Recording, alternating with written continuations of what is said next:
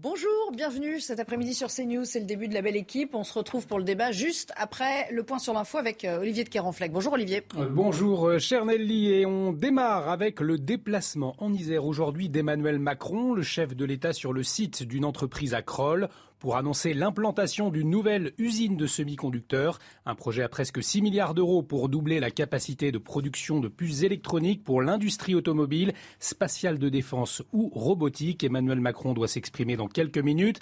À suivre en direct dans la belle équipe avec Nelly Denac et ses invités. La Première ministre à l'épreuve des questions au gouvernement cet après-midi à partir de 15h. Ce sera la première session pour Elisabeth Borne. Un baptême du feu au lendemain du rejet par les députés de la motion de censure déposée par la NUPS. Les précisions d'Élodie Huchard.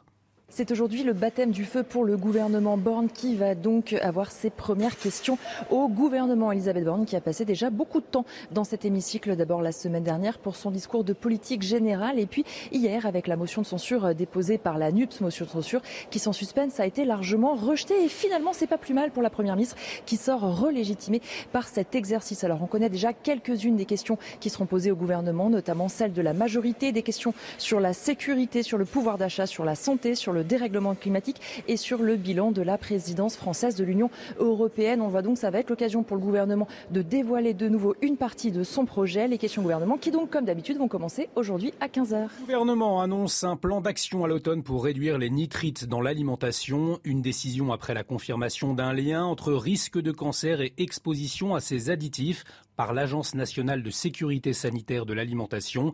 Avant le rapport rendu aujourd'hui, le gouvernement s'était engagé à suivre l'avis de l'agence sanitaire. La France touchée par une forte vague de chaleur, Elisabeth Borne mobilise tous les ministres pour faire face aux conséquences des fortes températures attendues, des pointes à 39 degrés aujourd'hui dans le sud. Matignon souligne que le gouvernement veillera à l'activation des dispositifs prévus en cas de canicule et veillera à la mobilisation et à la sensibilisation de l'ensemble des acteurs, un phénomène qui devrait durer au moins 10 jours à l'échelle nationale, précise Météo France. Écoutez. Les températures vont augmenter partout sur le pays. Les très fortes chaleurs vont se généraliser. En tout cas, ce qui est tout à fait remarquable en 2022, c'est qu'on a eu le mois de mai le plus chaud, le mois de juin le deuxième plus chaud, et ce mois de juillet qui part sur des bases euh, également très chaude et très sèche. On est sur un phénomène qui va durer au moins dix jours à l'échelle nationale. Salah Abdeslam, condamné à la réclusion criminelle à perpétuité incompressible, n'a pas fait appel de sa condamnation, ni aucun autre accusé. C'est ce qu'a annoncé le procureur général de Paris. Le délai d'appel de dix jours expirait hier à minuit. Les précisions de Noémie Schulz. Les 14 accusés avaient jusqu'à hier soir minuit pour faire appel euh, de ce verdict. Aucun ne l'a fait, pas plus que le parquet antiterroriste et le parquet général de Paris. Cela veut donc dire que le verdict rendu le 29 juin par la Cour d'assises spéciale de Paris, eh bien, ce verdict est définitif. Il n'y aura pas de procès en appel des attentats euh, du 13 novembre, une annonce qui peut surprendre En effet, Salah Abdeslam a été condamné euh, comme co-auteur des attaques à la peine la plus lourde en droit français, la réclusion criminelle à perpétuité, incompressible, euh, une peine qui rend infime la possibilité pour lui de sortir un jour de prison. On pouvait donc s'attendre à ce qu'il interjette euh, appel, mais dans un communiqué publié ce matin, ses avocats font savoir que pour des raisons qui lui sont propres, Salah Abdeslam a renoncé à cet appel. Cela ne signifie pas qu'il adhère au verdict, mais qu'il s'y résigne, peut-on lire dans ce communiqué. Les avocats Olivia Ronen et Martin Vett ajoutent qu'ils estiment cette peine inacceptable, mais qu'ils sont liés par le choix de leurs clients. Il n'y a pas d'honneur à condamner un vaincu au désespoir, peut-on enfin lire à la fin de, de ces quelques lignes. Pour autant, ça ne veut pas dire que le parcours judiciaire de Salah Abdeslam s'arrête là. À partir d'octobre, lui, mais aussi Mohamed Abrini et trois autres co-accusés seront jugés à Bruxelles pour les attentats de mars 2016. Nouveau cas de Covid sur le Tour de France. Un deuxième coureur de l'équipe du maillot jaune, Tadej Pogacar, doit quitter la compétition après un test positif au Covid-19. Il s'agit du néo-zélandais Georges Benata. Euh, Pogacar avait déjà perdu un premier équipier samedi dernier pour cause de Covid. Les coureurs qui doivent reprendre la route aujourd'hui pour la dixième étape. Oui, oui. Merci beaucoup Olivier. On se retrouve tout à l'heure. La belle équipe du jour avec Gérard Leclerc. Aujourd'hui, bonjour. Gérard, bonjour Jean-Claude Dacier et, bonjour. à, vous Dominique de Montvalon. C'est une image de l'après-midi et on y sera d'ici quelques minutes. Regardez, c'est Emmanuel Macron qui est en déplacement en ce moment dans l'Isère, à Kroll précisément, sur le site de ST Microelectronics, à l'occasion de la création de, plus de 1000 emplois hein, sur ce site de, composants électroniques avec un investissement conséquent de l'ordre de 5 milliards 700 millions d'euros. Évidemment, c'est un, un déplacement sur le thème de la souveraineté industrielle. On aura l'occasion d'y revenir. Et euh, d'autant plus qu'on écoutera Emmanuel Macron lorsque euh, le micro lui sera tendu. On, écoutera l'allocution du, euh, du, président de la République. Allez, l'actualité, c'est aussi la politique. D'ici une heure, un peu moins même, nous serons dans l'hémicycle avec les fameuses questions au gouvernement. On sait que ça risque d'être animé aujourd'hui encore. Mais on va, pour le, moment, revenir à, ce vote, à cette motion de censure qui a donc été rejetée hier. Seulement 146 votes pour tenter de démettre le, le gouvernement d'Elisabeth Borne l'Alliance de gauche n'a pas complètement fait le plein hein, euh, de ces 151 euh, voix entre insoumis, socialistes, écologistes et communistes. Mais il y a quand même six socialistes qui ont fait défection. On va en parler euh, juste après. Regardez ce que ça donne en image. La majorité requise n'étant pas atteinte, la motion de censure n'est pas adoptée. C'est sans surprise que la motion de censure a été rejetée. 146 voix, alors qu'il en fallait 289 pour obtenir la majorité absolue. Pourtant, la NUPES compte 151 députés dans ses rangs, mais six d'entre eux ont fait défection, dont Valérie Rabault, l'ancienne présidente du groupe Parti socialiste à l'Assemblée nationale. Une déception pour Adrien Quatennens. Non, je crois que le, le principal enseignement aujourd'hui, c'est qu'on a quand même une situation politique totalement inédite avec un gouvernement battu aux élections législatives qui n'a pas varié malgré ça d'un iota sur son programme, à l'heure de potentiellement faire tomber le gouvernement et sa politique de brutalité sociale, Madame Le Pen est à la piscine sans aucun doute et euh, ses parlementaires ne votent pas la motion de censure. De même que la droite. Sans les suffrages des députés, les républicains et du Rassemblement national, il leur était impossible de renverser le gouvernement. Un nouvel échec selon Olivier Véran.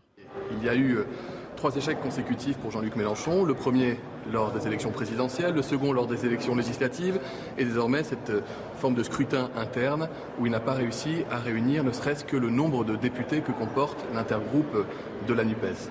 Aujourd'hui, Elisabeth Borne et les ministres seront confrontés à l'exercice des questions au gouvernement.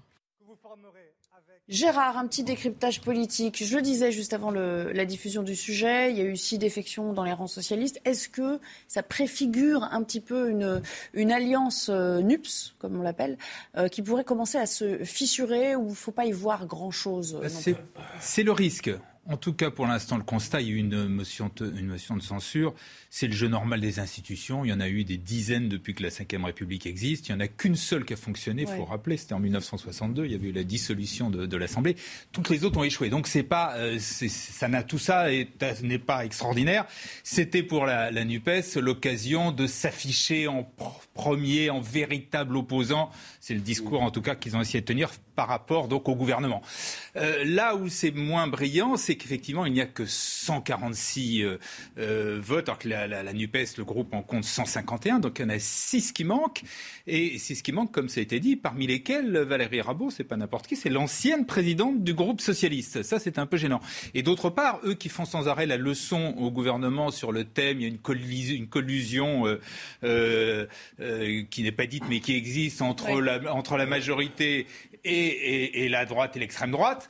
Euh, la manque de chance, il y a euh, Nicolas Dupont-Aignan qui a voté. C'est-à-dire que le seul qu'ils ont réussi à récupérer dans le reste de l'Assemblée, c'est Nicolas Dupont-Aignan, euh, qui n'est pas véritablement de gauche. Bon voilà, sur le reste, bien finalement, on se demande même si c'est pas quelque part une confiance par par défaut, paradoxalement, qu'ils ont accordé au, gouvernement. Elle n'avait pas osé poser la question de confiance. Et donc, il y avait quand même ce petit, c'était un petit souci. C'était pas la seule. Il y en a eu beaucoup avant d'autres premiers ministres qui l'avaient fait. Mais bon, c'est toujours gênant. Et là, en fait, c'est la démonstration que finalement, euh, il n'y a, a, pas de majorité de rechange et, qu'à et que ceux qui l'ont tenté l'opération, ben, on, eu qu'un tout petit groupe de députés, 146. Jean-Claude, est-ce que vous le rejoignez pour dire, euh, finalement, d'une certaine manière, ça conforte Elisabeth Borne euh, dans son, dans son rôle et ça se retourne un peu contre ceux qui, euh, qui étaient à la manœuvre. Je serais presque tenté de dire que c'est un épisode euh, inutile dont on ne parle à part nous pratiquement déjà plus.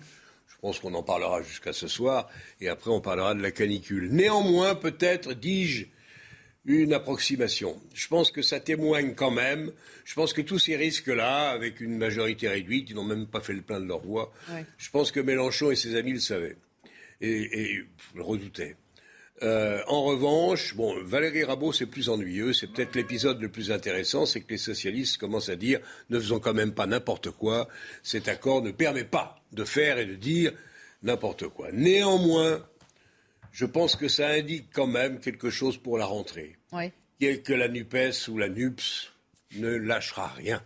Et qui vont nous faire cette guérilla parlementaire? Et ils vont essayer, y parviendront-ils, je n'en sais rien, mais ils vont essayer d'allumer un peu dans la rue, d'allumer un peu des grèves, avec la CGT en pointe, qui vont essayer de rendre cette crise économique et sociale plus palpable pour le grand public. Au jour d'aujourd'hui, encore une fois, l'épisode d'hier ne nous mène pas. Euh, enfin, oui, ne mène pas bien loin. D'accord. Ne nous mène pas Tout bien ça pour loin. ça. Allez. Allez, on va revenir à l'ambiance. Je vous parlais de cette ambiance, euh, ce chahut qui avait régné il y, a, il y a une semaine, rebelote hier. On verra ce que ça donne d'ailleurs cet après-midi. Regardez cette séquence d'Elisabeth Borne. J'aimerais qu'on revienne, parce que Dominique, je sais que ça vous intéresse, la, Mmh. la personnalité de la Première ministre, qu'on revienne à, à cette étoffe qu'elle a peut-être euh, déjà euh, pris euh, au, au, passage depuis, euh, depuis son arrivée dans Alors, au censeur du jour, j'ai quelques questions à poser. La première, que censurez-vous? Mercredi dernier, j'ai tracé devant vous les priorités de mon gouvernement. Laquelle vous semble inacceptable au point qu'il faille la censurer?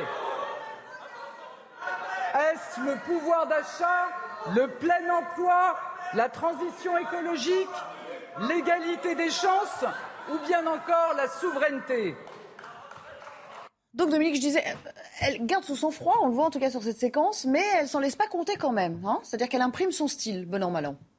Ben, la, la, double erreur, euh, s'il n'y en a pas trois, euh, de, de, la France insoumise, c'est donc d'avoir surestimé euh, les forces qui étaient les, leurs, euh, puisqu'il y a eu des défections, dont ça a été dit, c'est non négligeable de, la socialiste Valérie Rabault à l'heure du, vote de la censure. Mais l'autre erreur euh, qui, n'est pas, petite, hein, c'est d'avoir sous-estimé Elisabeth Borne. Alors elle a un travail monumental qui s'annonce pour elle, euh, c'est pas joué. Mais en gros, c'était euh, qu'est-ce qu'elle fait là? Euh, Qu'est-ce qu'elle fait là? Il y, avait, il y avait dans la façon de la considérer, au lieu d'une curiosité pour dire tiens, euh, qu'est-ce que c'est cette femme qu'on présentait comme une pure techno Qu'est-ce qu'elle vaut Est-ce qu'elle va tenir le coup, etc. D'ores et déjà, c'était tranché. Elle était nulle. Elle, elle allait pas tenir le coup. Il allait falloir changer de premier ministre. Et du coup, il y a un effet. Euh, presque excessif. Mais elle est, elle est, elle est bonne. Elle est, elle est bonne. Enfin, je, m'entends. Après, il y a les choix politiques, hein, mais elle est capable de tenir tête à des, à des insoumis euh, dont, si, je suis très, euh, très, très indulgent, je dirais qu'ils sont euh, turbulents. Ils sont surtout insupportables. En tout cas, elle endosse le costume. Euh, comme elle il le elle faut. a compris, euh, par exemple, les punchlines, euh, ouais. l'histoire de l'invective en commun, ou de euh, nous, on travaille sur des solutions, ils travaillent sur, euh, je sais plus d'ailleurs qu'est-ce qu'elle a dit, la motion de posture. La motion etc. de posture, oui, ça c'était la phrase du jour. Ouais. Voilà, les petites punchlines. Elle enfin, chacun y est allé sa, sa punchline. Ouais, on a eu la motion d'imposture, on a eu, on a eu pas mal de, pas mal de petits, euh, de petits jeux de mots qui ont été faits hier. J'aimerais qu'on revienne sur cette image avant qu'Emmanuel Macron prenne la parole. Ça va nous donner l'occasion de, de se projeter un petit peu vers le, vers le 14 juillet. Vous le savez, le président prendra aussi la parole jeudi. Euh, là, il est en ce moment, regarde, si on peut voir l'image en direct, c'est Thierry Breton euh, qui euh, s'exprime et qui est en train de présenter le président de la République et surtout le programme de recrutement hein, de ce site de ST microélectronique. Euh, revenons au 14 juillet, avant, parce qu'on va, on va guetter un petit peu la prise de parole d'Emmanuel Macron là dans les minutes qui viennent. Gérard, c'est un exercice auquel il ne s'était pas prêté depuis un certain nombre d'années. C'est signe que cette année, quand même, l'heure est grave. Déjà parce qu'on connaît les souffrances des Français et l'automne et l'hiver qui s'annoncent, qui seront sans doute rudes, on a eu de cesse de le répéter, euh, mais aussi on a l'impression qu'il sent qu'il faut refaire nation et refaire, recréer une forme de cohésion, justement à la lumière de ce qui se passe aussi à l'Assemblée. Oui, mais il y a surtout un contexte politique. Il ne sait pas, il, il s'est quand même passé quelque chose, quelque chose au législatif quand même. Je vous rappelle que le, pour la première fois, euh, euh, oui, qu'un président, alors président élu, il n'y en a pas eu beaucoup, mais enfin qu'un président qui, qui vienne d'être élu n'ait pas une majorité à sa main, c'était jamais arrivé, sauf en 88, où euh, effectivement Michel Rocard, mais ça se jouait à deux, trois députés à ce moment-là. Le président l'avait presque souhaité. Et le président avait dit il n'est pas bon qu'un seul parti. Voilà, ça c'était Mitterrand qui était. Il faut qu'il reprenne la main aujourd'hui. Non seulement reprendre la main, mais on attend quand même qu'il euh, il, a été quand même beaucoup beaucoup critiqué et à juste titre, titre justement pour n'avoir pas fait campagne, etc. Allez, je vous... On l'attend sur l'explication de, de, de, Je vous coupe, on va l'écouter Emmanuel Macron à, à Kroll en Isère. Ministre. Monsieur le commissaire européen, Mesdames, Messieurs les parlementaires, Monsieur le maire de Kroll, Monsieur le maire de Grenoble, Monsieur le président de la métropole, Madame la vice-présidente de la région, Mesdames, Messieurs les élus, Monsieur le directeur général de la BPI, Monsieur l'administrateur général du CEA, cher Jean-Marc, cher Tom, Mesdames et Messieurs, chers amis. Alors, tout a été dit sur l'importance de cet investissement, ce qui se joue ici. Mais je suis néanmoins très heureux d'être parmi vous. Et ce n'est pas un hasard si en effet je me retrouve là aujourd'hui en cet été 2022 à Kroll, dans cette ville qui marque en quelque sorte à la fois l'excellence scientifique, la création et l'innovation industrielle et cette histoire de souveraineté dont on a beaucoup parlé. Parce que c'est bien ce qui se joue derrière cet investissement c'est de se dire que ici nous construisons les voies et moyens d'être maîtres de notre destin. Et on l'a tous vu.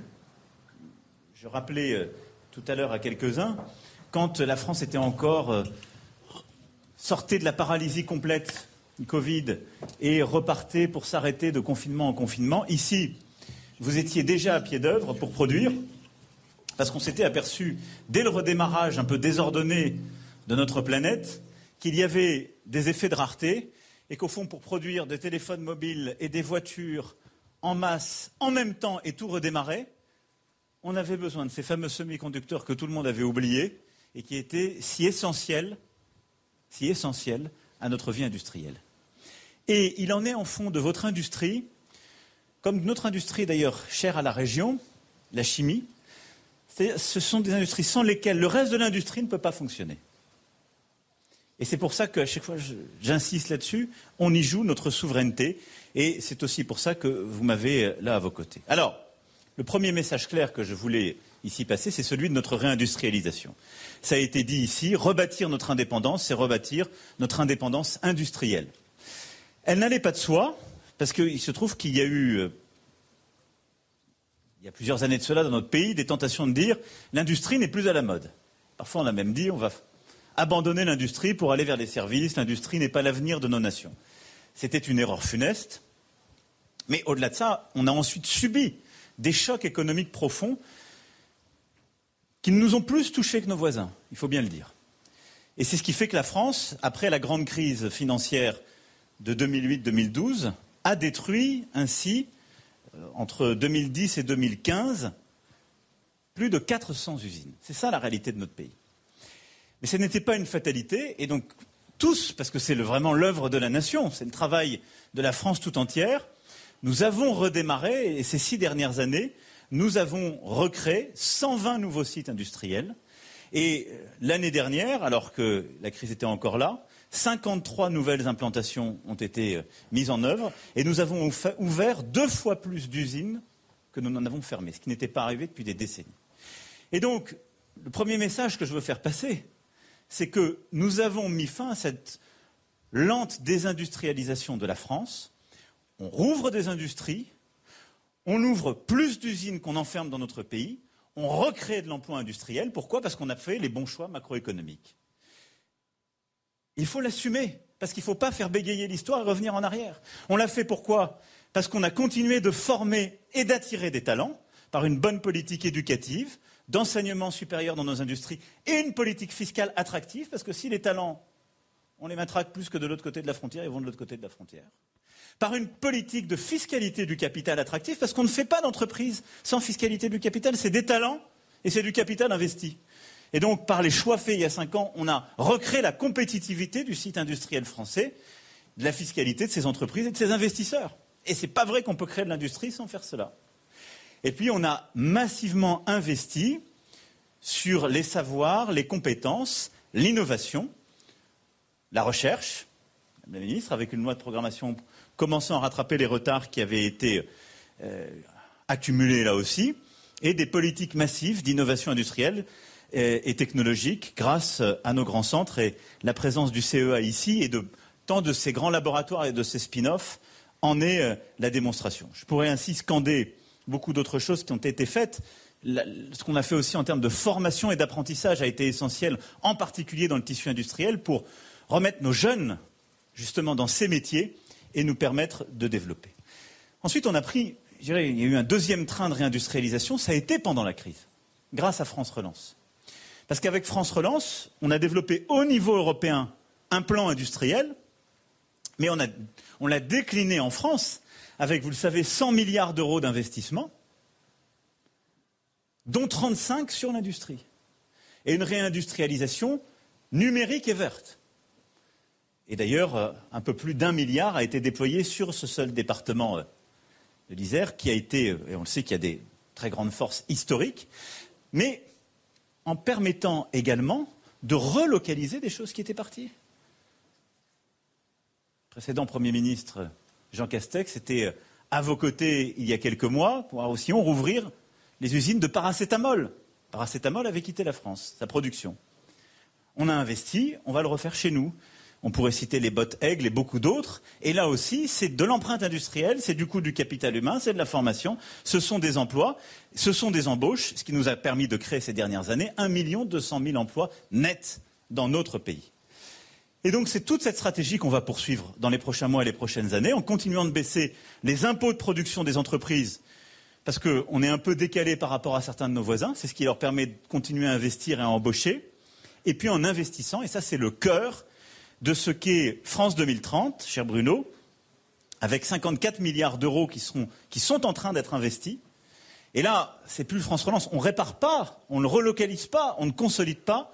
On bâtit des filières en profondeur pour construire nos industries de demain en tenant compte de nos objectifs, c'est-à-dire la neutralité carbone 2050, la digitalisation, et répondre aux défis éducatifs, de santé du pays, etc.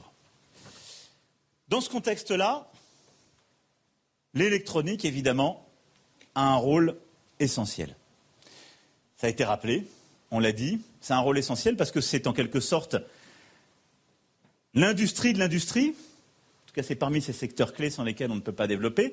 Parce que toutes les transitions que nous sommes en train de vivre impliquent des innovations et de la production dans votre secteur. Quand on parle d'aller vers de l'électricité, pardon, vers les véhicules électriques et une mobilité plus électrique, évidemment, on sollicite encore davantage l'électronique de puissance et les technologies qui sont produites dans vos secteurs.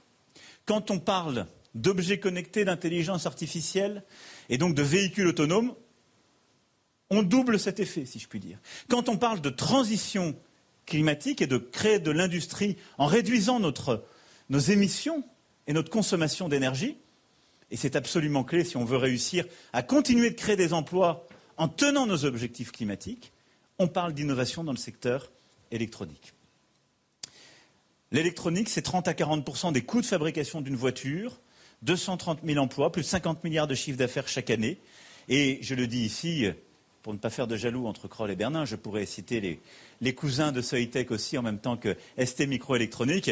Et toutes les start-up, nous en avons vu certaines qui euh, irriglaient Oh là, ça va? Asseyez-vous et prenez un verre d'eau, parce qu'il fait chaud. Bravo pour le coup d'œil.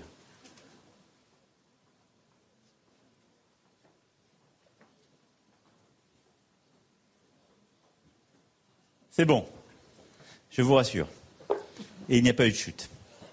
Et donc, tout ça pour vous dire que l'électronique, évidemment, dans l'ensemble des sites qui sont concernés, joue ce rôle essentiel. Et je veux ici remercier le commissaire européen pour en effet ce fameux Chips Act qui a été pris, parce que pour la première fois, en européen, nous avons bâti un cadre d'innovation et de réindustrialisation. Et l'Europe s'est réveillée dans le cadre de cet agenda que vous m'entendez défendre depuis cinq ans, celui d'une indépendance, d'une souveraineté européenne, pour dire on ne peut plus dépendre. Pourquoi? Parce que même si historiquement on avait fait, en particulier ici, ces innovations et cette production eh bien, progressivement, on avait laissé la production de masse se déplacer vers l'Asie. Et donc, quand le monde est reparti, je le disais à l'instant, ce sont nos industriels qui ont subi le plus de conséquences. Et donc, l'Europe s'est dit, il y a un peu plus d'un an, on doit bâtir les voies et moyens d'être indépendants, autonomes, et de ne pas aller frapper à la porte de grands producteurs dans quelques pays d'Asie pour pouvoir produire pour nous et relancer comme on le veut. Et donc le Chips Act est absolument clé en ce qu'il bâtit une stratégie, un cadre et incarne cette Europe avec une boussole numérique très claire. J'aime qu'on se donne comme ça des caps. Doubler la production de semi-conducteurs de pointe et durables pour atteindre 20% de la production mondiale d'ici 2030. C'est au fond de se dire, on sort de la crise Covid en disant l'Europe c'est 10% de la production, eh bien on se donne la décennie pour doubler notre part dans la production mondiale. Ça veut dire derrière quasiment faire quatre fois plus. Parce que comme la production mondiale va elle-même doubler en raison de ces transformations d'usage, vous voyez bien le défi qui est devant nous. C'est pour toutes ces raisons que nous avons construit le plan électronique 2030, grâce à ce cadre européen, grâce à nos investissements, dont je veux ici vous donner les principaux axes et qui est un des, éléments clés de France 2030. Premièrement, c'est ce fameux plan européen, ce PIEC, qui est permis par la, Commission, son travail, et dans lequel nous allons investir beaucoup d'argent public, et où il les technologies dont notre futur a besoin, et donc d'avoir une dynamique de Une petite rupture de, de faisceau, je ne sais pas si on va pouvoir euh, retourner voir Emmanuel Macron. Allez, on l'écoute à nouveau. Pour ce faire, on va structurer les chaînes de valeur dans notre pays autour de 15 chefs de file industriels. ST Microelectronics, Soitec, Linred, XFAB Télédine, Renault, Valeo et Valeo Siemens, Continental, Vitesco Technologies, Murata, Aledia, Orange, Atos et Airbus. Environ 150 partenaires tricolores, start-up, PME, entreprises de taille intermédiaire, mais aussi des chercheurs, du CEA, du CNRS, de beaucoup de laboratoires académiques, de beaucoup d'universités. Et évidemment, dans ce cadre, le bassin grenoblois est bien sûr à l'honneur, mais pas seulement. On a huit régions qui accueilleront des projets industriels de ce fameux IPCEI, qui sera un vivier d'embauche avec plusieurs milliers d'emplois qui seront créés dans les prochaines années. On le disait, hein, les besoins de recrutement, c'est 18 000 emplois sur les trois prochaines années. 18 000 emplois sur les trois prochaines années sur euh, la filière. Au total, ce sont ainsi plus de 10 milliards d'euros qui seront injectés dans notre industrie pour la création d'une bonne dizaine de nouvelles usines ou de nouvelles lignes de production. Et donc c'est un investissement dans la filière qui est inédit dans notre histoire. Globalement, ça devrait concourir à une augmentation de la production en France dans les 4-5 prochaines années de l'ordre de 30%, avec cet objectif de nous rendre plus autonomes et d'accélérer en particulier notre transition énergétique et climatique grâce à ces innovations. Évidemment, le deuxième pilier de cette stratégie, c'est l'investissement qui est fait ici. C'est pour ça que vous m'avez parmi vous et que je veux féliciter les deux dirigeants, toutes leurs équipes et leurs collaborateurs et remercier euh, les équipes des ministères impliqués qui se sont beaucoup mobilisés, en particulier autour de, de BPI et du ministre de l'économie euh, et des finances. Kroll accueillera bientôt, en effet, une nouvelle capacité très importante de production de semi-conducteurs, cette méga fab, dans le cadre d'un partenariat entre ST Microelectronics et Global Foundries. C'est la première fois qu'un tel projet associe ces deux types d'acteurs, jouant sur des synergies, des complémentarités de manière totalement inédite. Et, si je puis dire, nous allons euh, y mettre tous les moyens, puisque ce sont 5,7 milliards d'euros d'investissement qui viennent s'ajouter aux 10 milliards pour le pays que je viens d'évoquer, qui seront investis sur le site de manière à doubler ici les capacités de production d'ici 2027. C'est un investissement sans précédent. Pour reprendre vos mots, Jean-Marc, c'est faire en trois ans et demi ce qui a été fait en 30 ans d'histoire en termes de capacité de production sur ce site. Donc vous le voyez, c'est une accélération massive de l'histoire industrielle de notre pays, mais aussi du site de production euh, ici même. Ce projet créera plus de 1000 emplois, servira à justement servir les besoins de nos industries prioritaires dans toute l'Europe, mais aussi de nos PME spécialistes du secteur. J'espère plusieurs qui sont en train de se créer et qui cherchent de la capacité de production et qui pourront ainsi la développer en Europe et tout particulièrement en France. Et je veux donc vraiment saluer toutes les équipes de ST, Global Foundries, de l'État, et euh, de la Direction générale des entreprises. Pour accompagner cette stratégie nationale, cet investissement massif ici sur le site de, de et donc ces, ces 16 milliards d'euros d'investissement industriel, dernier point sur lequel je voulais terminer, c'est la recherche et la formation. Parce que si on veut préparer la génération d'après, former les talents dont on a besoin, on a, le devoir en même temps d'investir massivement dans ce levier de l'enseignement supérieur, de la recherche et de l'innovation. Et ce, pour nous placer dans le peloton de tête international de l'électronique en 2030. Nous en avons les capacités, on a des acteurs historiques comme le CEA, toutes les entreprises qui sont sorties des grands labos euh, historiques du CEA, dont vous faites partie. Donc, nous allons ainsi investir un programme de 800 millions d'euros d'argent public en termes de, de recherche et d'innovation. Ces 800 millions vont nous permettre d'abord d'accompagner le CEA, les entreprises concernées, dans cette stratégie de miniaturisation dont a parlé le commissaire Breton à l'instant, jusqu'au nœud technologique des 10 nanomètres. On a déjà le cap qui a été fixé, je sais que plusieurs d'entre vous y travaillent, le 7 et au-delà, mais sur euh, le FDSOI, ce sera déjà une vraie révolution. Et donc, on va investir massivement pour pousser la, miniaturisation, justement, euh, des composants semi-conducteurs FDSOI jusqu'au 10 nanomètres. Deuxième élément, on va aussi accompagner, c'est l'ambition de France 2030, repousser la frontière technologique dans tout le secteur, et donc cibler plusieurs autres laboratoires publics et privés, et investir dans ces 800 millions 200 millions d'euros dans des start-up, PME, ETI françaises innovantes et grands laboratoires pour aller sur d'autres formes de projets et stimuler aussi euh, la compétition au sein de l'écosystème français. Troisième élément, on aura aussi euh, un levier de financement et de développement de recherche exploratoire. 86 millions d'euros y seront consacrés, avec l'Université de Grenoble, les grands organismes tels que le CNRS, là aussi le CEA, pour développer la perception numérique, les composants ou encore le calcul. Là aussi, évidemment, euh, la région est au cœur de cette ambition compte tenu de son histoire et des grands laboratoires et, des universités concernées, mais ça concernera toute la France et euh, nos grands laboratoires. Et puis au-delà de ces grands projets de recherche, de ces 800 millions, c'est évidemment la formation qui est une nécessité. Si on veut accompagner ce développement, d'ailleurs plusieurs d'entre vous euh, m'ont interpellé quand je vous rejoignais sur ce sujet, il faut pouvoir former. Et donc continuer de développer les formations universitaires dans nos écoles d'ingénieurs, développer aussi l'alternance et l'apprentissage pour pouvoir, pour pouvoir être au rendez-vous des compétences et le faire en partenariat avec les entreprises et les collectivités territoriales qui jouent un rôle clé en la matière. On a, je le disais, une vraie dynamique de création d'emplois dans la filière.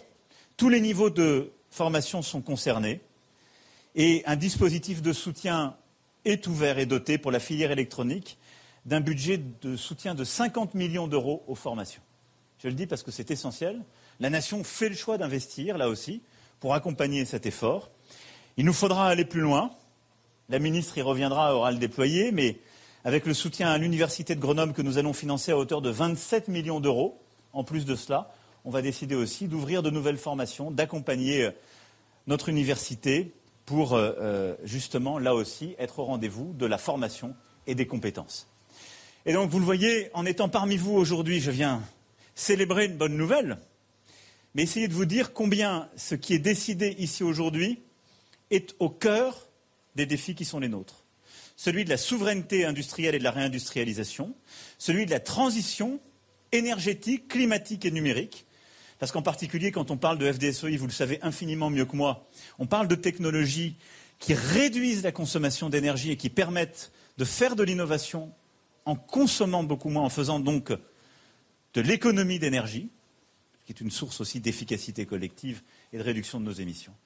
Et je viens vous parler d'investissement dans notre industrie, nos formations, notre recherche pour la nation dans les années qui viennent.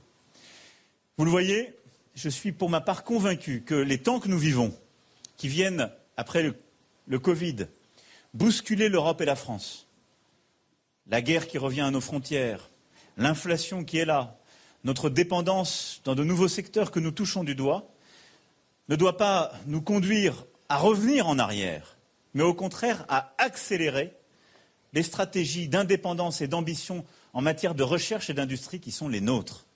Nous devons faire une France et une Europe plus fortes, plus indépendantes, plus ambitieuses pour relever nos défis, pour créer des emplois, pour créer des emplois mieux payés pour euh, les générations qui sont aujourd'hui à l'œuvre et nos enfants, et assumer d'investir dans notre recherche et notre appareil de formation pour pouvoir y répondre. C'est toute cette stratégie qu'aujourd'hui je vous annonce pour l'électronique. C'est une partie de ce cap de la France 2030. Et ici, à Kroll, ce cap est plus qu'illustré. Il est en train d'être mis en œuvre et nous allons continuer d'accélérer. Tout cela, et je terminerai sur ce point, n'est possible que parce qu'il y a eu avant nous des femmes et des hommes qui avaient une vision forte, qui ont su vouloir faire, et des générations qui ont su consolider ces savoir-faire. Et donc tout ça n'est possible que parce qu'il y a les femmes et les hommes que vous êtes, qui étaient là à l'instant à l'accueil et qui sont rentrés un peu au frais, à juste titre, mais qui avaient fait fructifier les innovations, la recherche fondamentale et ensuite les développements industriels qui ont été ici produits. Et donc je veux vraiment rendre hommage aussi à des générations euh, qui se sont ici succédées, qui ont été visionnaires, qui ont su euh, porter ces savoir-faire français. Il y a quelques années, on se remémorait, on a vécu des moments difficiles et parfois de doute. C'est parce qu'on a résisté dans les moments de doute. C'est parce qu'il y a des femmes et des hommes qui ont continué d'y croire, de porter ces savoir-faire et de les transmettre, que nous pouvons aujourd'hui avoir les ambitions que je viens de vous exposer. Et donc c'est à vous toutes et tous et à eux que je pense en vous annonçant ces bonnes nouvelles. Parce qu'à notre tour, nous allons investir et faire pour des générations qui ensuite, je l'espère, pourront redoubler encore d'ambition, ici même et ailleurs, sur le sol français et partout en Europe. Voilà les quelques mots et les quelques ambitions que je souhaitais porter et partager avec vous, en vous remerciant pour l'accueil, le savoir-faire, le professionnalisme, l'engagement et l'ambition collective que nous portons pour le pays. Vive la République et vive la France. Voilà, Emmanuel Macron euh, depuis Kroll, dans l'Isère. Gérard Leclerc, c'est un exercice qu'il maîtrise, hein, euh, c'est indéniable. On l'a souvent vu d'ailleurs dans cet exercice lors du premier quinquennat. Il allait souvent dans des entreprises comme ça vanter le savoir-faire français.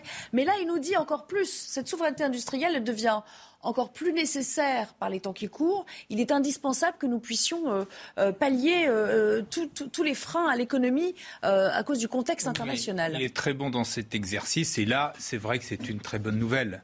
C'est une bonne nouvelle parce que c'est un exemple de réindustrialisation de la France, donc de souveraineté industrielle de la France, et en plus dans un secteur qui est vraiment, pour le coup, un vrai secteur d'avenir. C'est les semi-conducteurs on a vu, on voit actuellement, on mesure actuellement la, difficulté dans laquelle sont les constructeurs automobiles et d'autres. Parce que vous avez maintenant des ces semi-conducteurs, c'est plus, vous en avez des dizaines, des centaines dans chaque voiture, dans, tous les objets du quotidien. Or, on ne les fabrique pas, on n'en fabrique pas suffisamment en France et en Europe. Donc là, avoir, grâce à des, en plus des investisseurs étrangers, et il faut rappeler à ce moment-là, à ce propos, que la France est devenue le premier pays en Europe pour les investissements étrangers.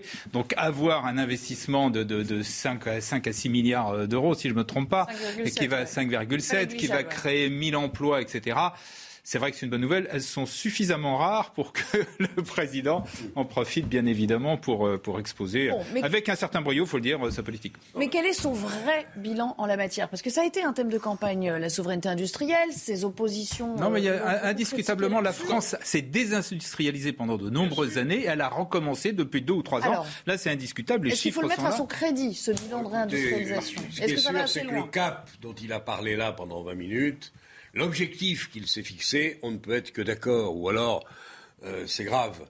Et ce qui me frappe, moi, c'est le contraste entre ce dont on parlait tout à l'heure, c'est-à-dire une motion de censure qui ne sert à rien, j'ajoute même la polémique sur Uber qui est encore plus ridicule, et ce qui fait l'âme du pays et sa chance d'exister ou de continuer à exister au plus haut niveau c'est-à-dire être capable de se réindustrialiser, de créer à nouveau de la richesse, non pas en réinventant de l'acier, l'acier ne se fera plus chez nous. En relance, en revanche, il faut qu'on soit hyper performant et très bon sur notamment toute cette partie numérique, digitale et autres euh, produits de semi-conducteurs dont on a, euh, Gérard vient de le dire, ô combien euh, besoin. Quand on écoute le président, on se reprocherait presque, et je parle pour moi, quand on l'écoute, définir comme ça un cap et l'avenir de ce pays, on se reprocherait presque d'être trop pessimiste. Alors il n'y a pas que ça quand même. On a une majorité qui est introuvable à l'Assemblée nationale. on va en parler, je pense, j'imagine.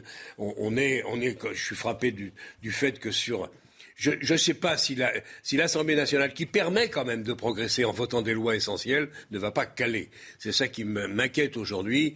Et ce qui m'inquiète aussi, c'est de voir à quel point, euh, sur un sujet aussi, comment dire, important que le pouvoir d'achat, de voir ô combien les positions des uns et des autres, majorité et opposition, sont très éloignées les uns des autres. J'espère quand même qu'on va s'en sortir et que l'Assemblée nationale va trouver voies et moyens pour progresser et aller dans la bonne direction. Dominique, si on reste quand même, si on revient un petit peu sur le thème du jour, euh, est-ce qu'il peut en tirer d'une certaine manière les lauriers? Est-ce qu'il est à la manœuvre, ce président, sur cette réindustrialisation de la France? Ou est-ce que d'une certaine manière, euh, bon, bah, il fait feu de tout bois et c'est une manière aussi euh, politique de se remettre en avant, de se remettre en selle, alors qu'on le sait, il est contesté sur le plan législatif. Moi, je laisserai de côté le mot laurier. On verra le moment venu. On sort de deux élections présidentielles et législatives. On verra le moment venu. Euh, il avait une bonne nouvelle à annoncer, pas une bonne nouvelle perso, une bonne nouvelle pour les Français et pour la France. Et de surcroît, il l'a mis en perspective de façon euh, intéressante, euh, je dirais presque excitante. Si vous permettez, comme je suis d'accord avec ce que vous, vous avez dit, je voudrais ajouter. Bien consensuel aujourd'hui. Hein, oui, je vais pas, je, Pardon de vous le dire, mais avec les mazos qui qui, non, mais donc qui, qui viendra ici pour déclarer. Non, mais c'est vrai. Non, non, mais pourquoi pas J'ai pas pour euh, voilà pour faire contraste. Ce, alors, je vais aggraver mon cas.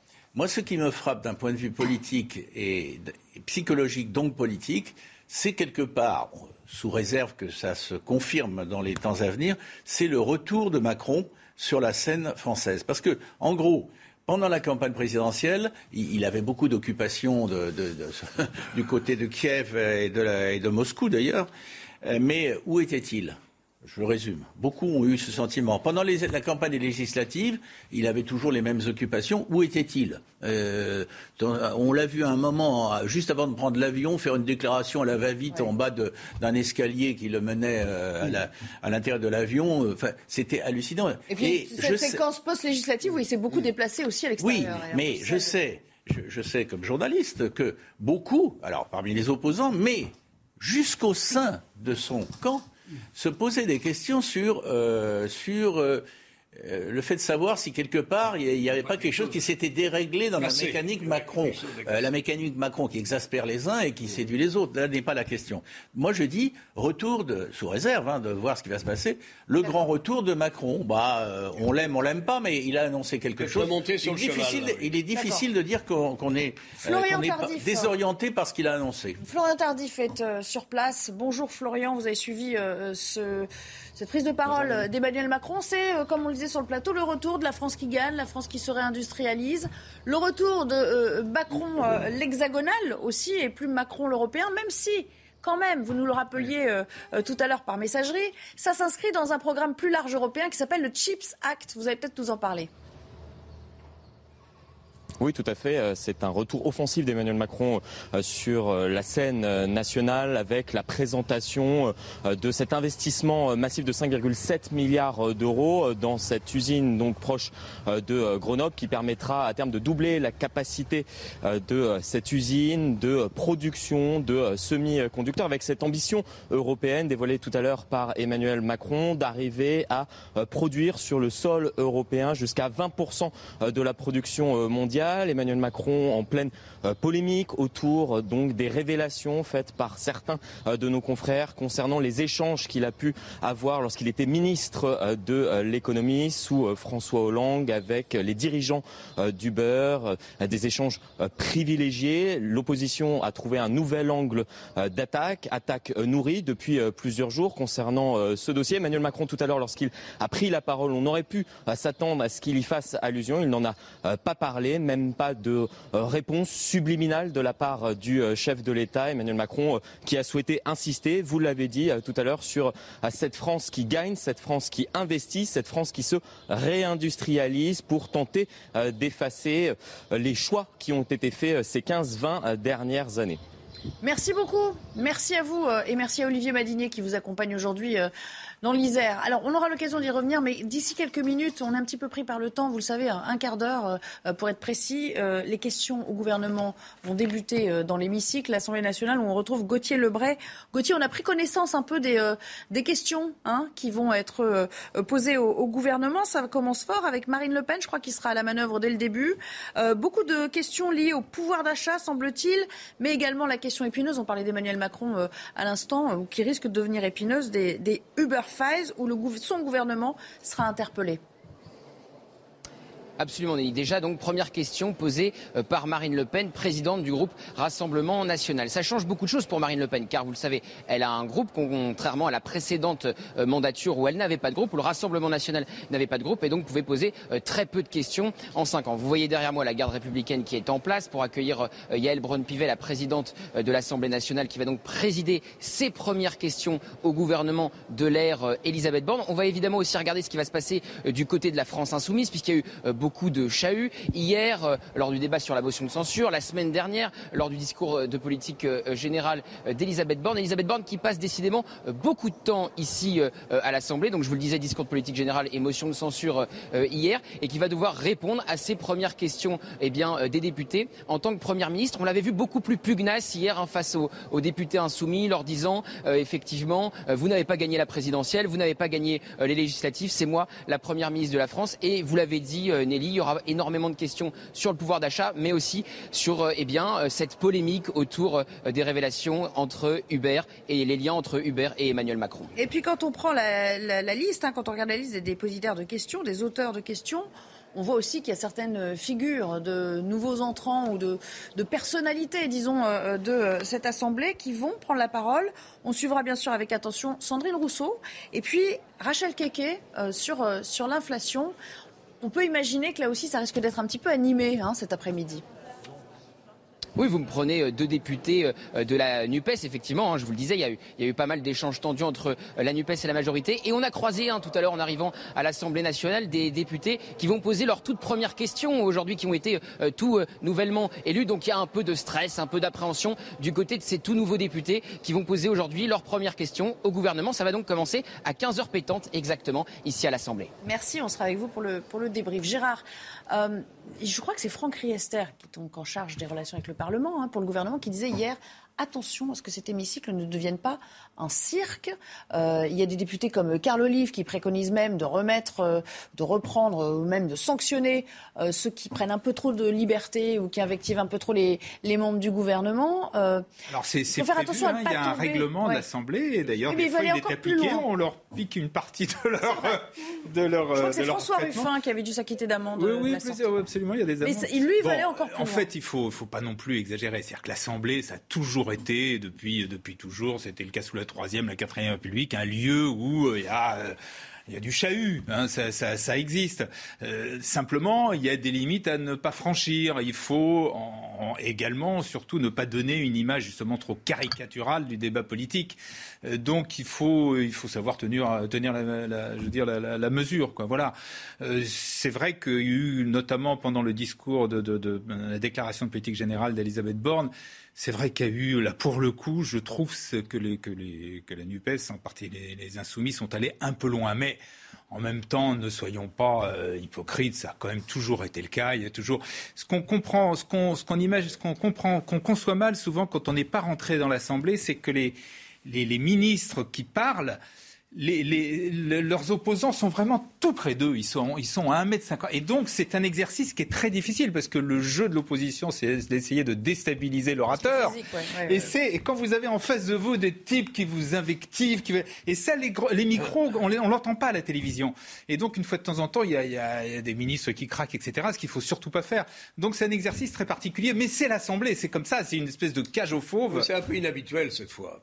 Il y a une compétition qu'on ne peut pas éliminer d'emblée. Il y a une compétition, le mot est même un peu faible, entre la France insoumise ou la NUPES et le Rassemblement national.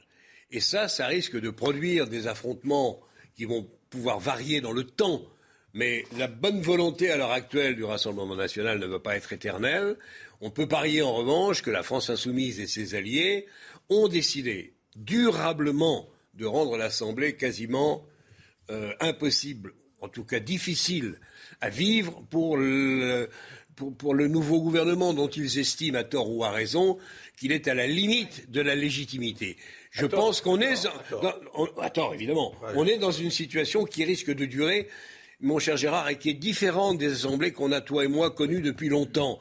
Là, on a une vraie compète et qui risque d'être violente entre le Rassemblement national qui ne va pas se laisser euh, euh, mettre en retrait en disant faux, faux opposants et la France insoumise, vrais opposants, les seuls qui comptent.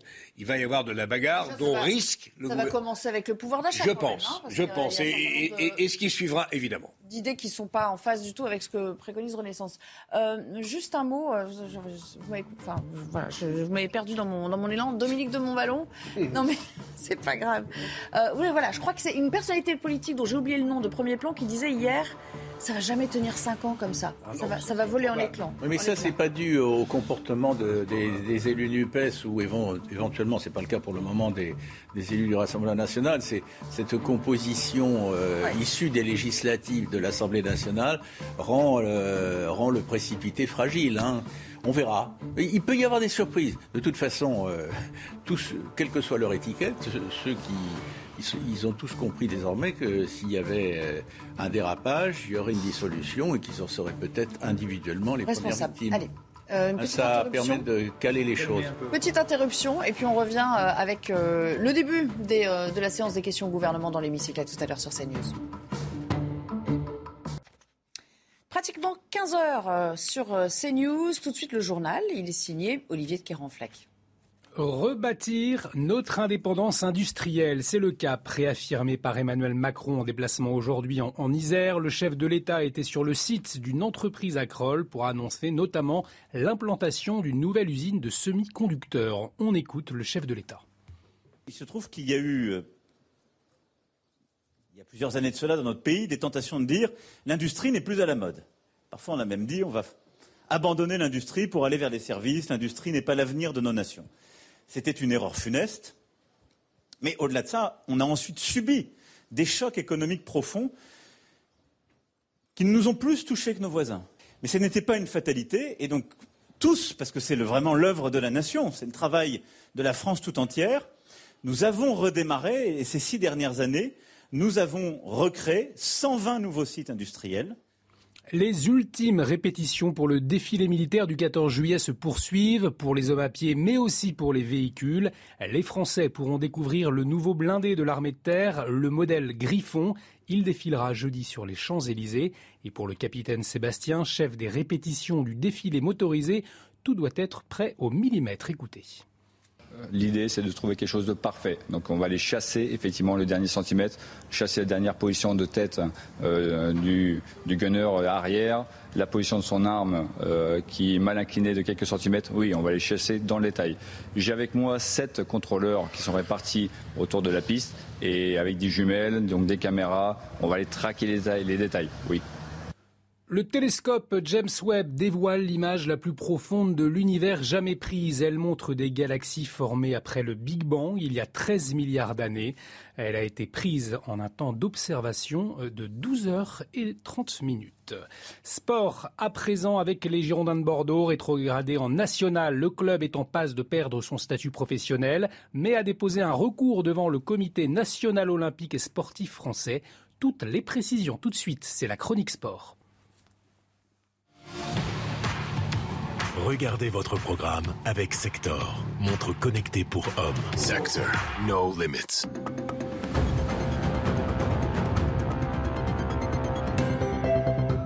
Les Girondins ont rendez-vous devant le CNOSF le 19 juillet pour tenter à nouveau de sauver le club. Club rétrogradé en national sous décision de la DNCG, faute de garantie financière. Décision ensuite confirmée par la Cour d'appel de la Fédération française de football. Pour optimiser cette fois ses chances de réussite, Gérard Lopez, président des Girondins, assure avoir mis sous séquestre les 14 millions d'euros exigés. La direction de Bordeaux est bien décidée à utiliser tous les recours possibles pour contester sa rétrogradation. Et si ça ne passe pas devant le CNOSF, c'est vers le tribunal administratif que le club se tournera. Vous avez regardé votre programme avec Sector, montre connectée pour hommes. Sector, no limits. Il est 15h02 C'est la suite de la belle équipe. Dans un instant, nous serons euh, dans l'hémicycle avec les questions au gouvernement. Bon, ça commence avec euh, quelques petites minutes euh, de retard. Il sera beaucoup question de, pouvoir d'achat. Il sera aussi question d'un nouvel exercice pour le gouvernement d'Elisabeth Borne. C'est-à-dire que après les discours, après les différentes prises de parole, après le vote, le débat suivi du vote sur la motion de censure, là, on en est à la matière véritablement avec des questions, des invectives. On l'évoquait tout à l'heure. Gérard, chacun est un petit peu pris à, partie. Oui, mais les vraies questions, des vraies questions, mais ça ah devient assez politique aussi. Euh, ah bah bien euh, évidemment, mais c'est là pour le coup le, le, Parlement est pleinement dans son rôle puisqu'il interpelle le gouvernement et les ministres sur tous les sujets d'actualité, notamment les sujets euh, qui font polémique. Et c'est un exercice qui est, franchement, je trouve très intéressant d'un point de vue même déjà au niveau du spectacle, mais aussi sur le fond. Mais c'est ce qui est redoutable pour les ministres, parce que vous avez un temps de, de, de, réponse qui est, qui est, très limité. C'est, si je dis pas de bêtises, c'est deux minutes pour le, deux minutes pour, euh, pour le, euh, pour euh, donc le, ministre. Il peut pas, au bout de deux minutes, on lui, on le coupe. Donc il faut, et il connaît pas fort, il connaît pas les questions. Il connaît les questions, bien évidemment, de la majorité, mais pas celles de l'opposition. Bon, cela dit, et, oui. s'en sort dans cet exercice. Et voilà, et on va voir, il y a beaucoup de nouveaux ministres. Euh, et on va voir comment ils vont s'en sortir, effectivement. Alors justement, euh, Gauthier Lebray, vous êtes avec nous un peu pour, euh, pour la préchauffe de ces QAG, comme on dit dans le jargon journalistique. ça va commencer avec Marine Le Pen qui posera la, première question, mais il y a beaucoup de, de, têtes connues et moins connues parfois qui seront amenées à s'exprimer tout à l'heure. Oui, Marine Le Pen qui va prendre donc la parole dans les toutes prochaines minutes. Pour tout vous dire, là, ils font la photo euh, de famille, la nouvelle photo de l'hémicycle avec les nouveaux députés. Et donc, euh, Olivier Gangloff me fait un petit signe en me disant que ça commence. Oui, voilà, vous le voyez sur l'écran qui est ici, euh, salle des pas perdus à l'Assemblée nationale. Il y a Elbron Pivet qui vient de déclarer ouverte eh bien, la question, ces nouvelles questions au gouvernement. Et Marine Le Pen qui prend donc la parole. Allez, on y va. Vous déclariez dans cet hémicycle le compromis, ce n'est pas se compromettre, c'est accepter chacun de faire un pas vers l'autre. Je n'imaginais pas que moins d'une semaine après, par la voix de votre ministre de l'Intérieur, le gouvernement aurait fait ce pas.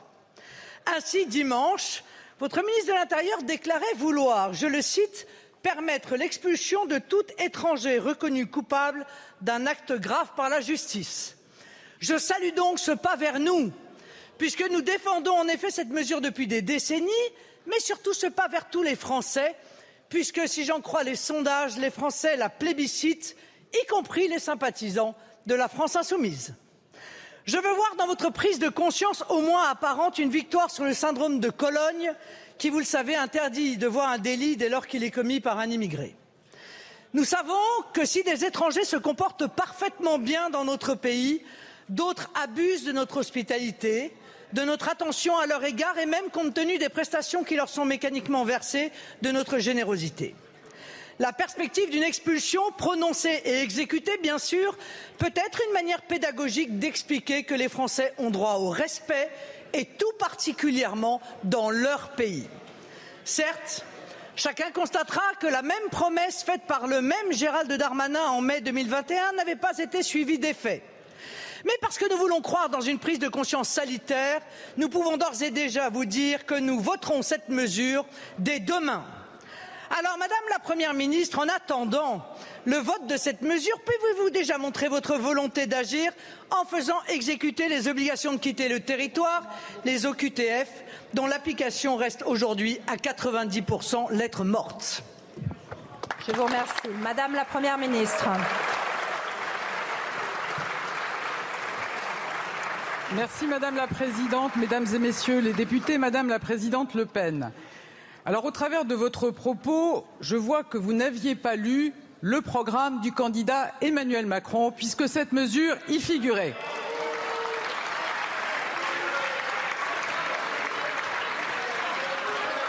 Alors du coup, je vais peut-être, sans la redévelopper, vous redonner les grandes lignes de la politique que mon gouvernement entend mener. Ces grandes lignes, c'est d'abord de répondre à l'urgence du pouvoir d'achat, c'est la bataille du plein emploi, c'est accélérer la transition écologique et sortir des énergies fossiles, c'est promouvoir l'égalité des chances et assurer la sécurité des Français, c'est conforter notre souveraineté industrielle, stratégique, alimentaire. Et ma méthode, c'est bien sûr d'écouter et de respecter chacun, pas d'être d'accord avec chacun. Alors, vous le savez, j'ai reçu tous les groupes parlementaires pour des consultations. Tous car vous avez tous été élus par les Français. Mais au cours de notre rencontre, Madame Le Pen, je crois qu'on peut le dire, il n'y a pas vraiment eu de convergence. Et après ma déclaration de politique générale, je vous ai écouté, Madame Le Pen, et je vous le confirme, je n'irai pas chercher les voix du Rassemblement national.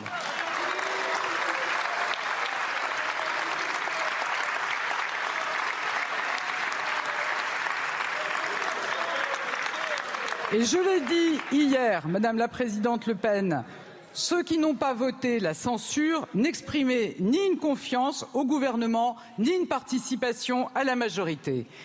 Car, Madame Le Pen, il y aura toujours quelque chose qui s'interposera entre nous, cela s'appelle les valeurs.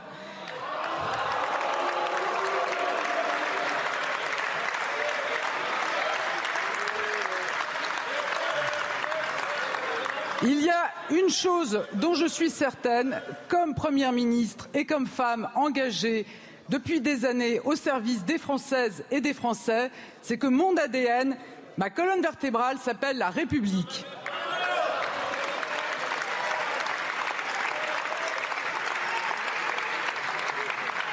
Alors oui, je vous le redis, Madame Le Pen, mon identité, c'est la liberté, c'est l'égalité, c'est la fraternité, c'est la laïcité. Et, comme Première ministre, c'est autour de ces valeurs que je veux rassembler et uniquement autour d'elles. Et ces valeurs, Madame Le Pen, vous avez beau tenter de vous les approprier, je suis convaincue que dans les faits, vous ne les partagez pas.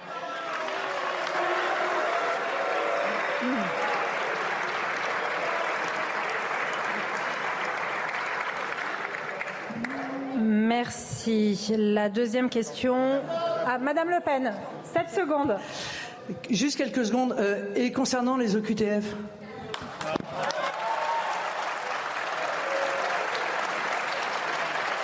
La parole est à Monsieur Benjamin Haddad. Merci Madame la Présidente, Madame la Première ministre, Mesdames et Messieurs les ministres, chers collègues. Ma question s'adresse à Monsieur Gérald Darmanin, ministre de l'Intérieur et des Outre-mer. Avant toute chose, je tiens à saluer l'action du gouvernement contre l'insécurité au cours des cinq dernières années. En effet, notre pays a connu une baisse historique de la délinquance. Baisse des cambriolages, baisse des vols de véhicules, baisse des vols avec armes et des vols violents.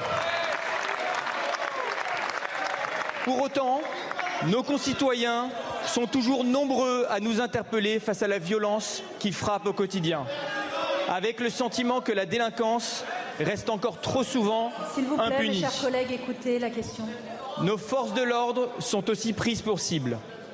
Et je veux ici rendre hommage aux femmes et aux hommes qui œuvrent au quotidien et qui risquent leur vie pour notre sécurité.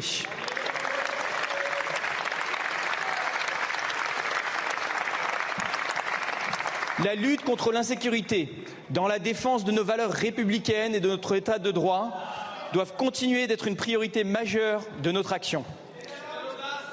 Monsieur le ministre, vous présenterez prochainement la loi d'orientation de programmation du ministère de l'Intérieur.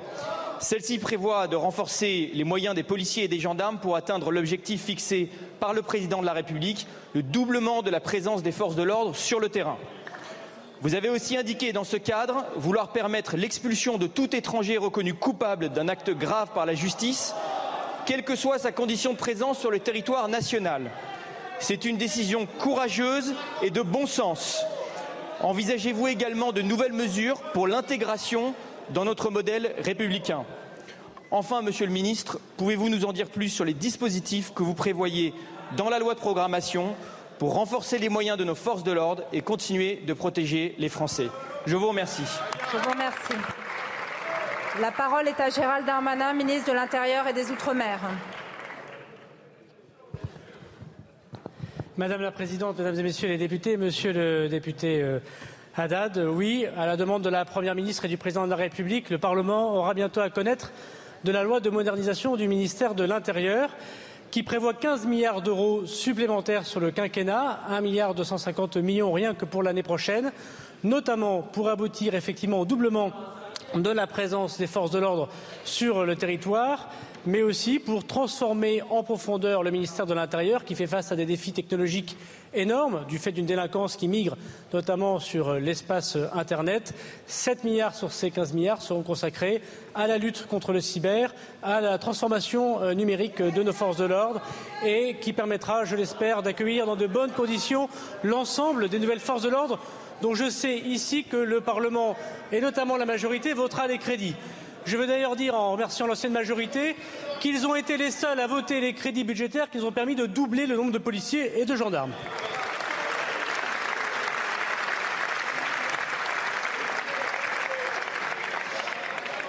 J'ai en effet proposé, à la demande de la Première ministre, dans l'application du programme du président de la République, l'expulsion qui est déjà prévue par le Code pénal, mais malheureusement enfreint par un certain nombre de règles qui datent peut-être, des personnes qui sont responsables soit de radicalisation, soit de peines qui sont définitivement prononcées par la justice.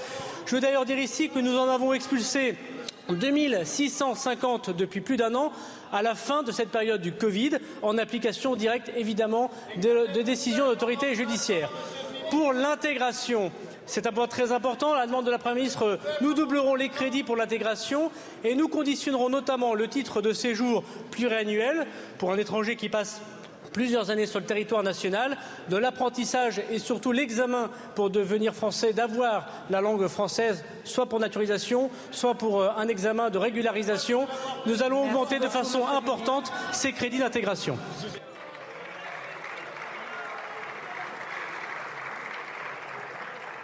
La parole est à Daniel Simonet.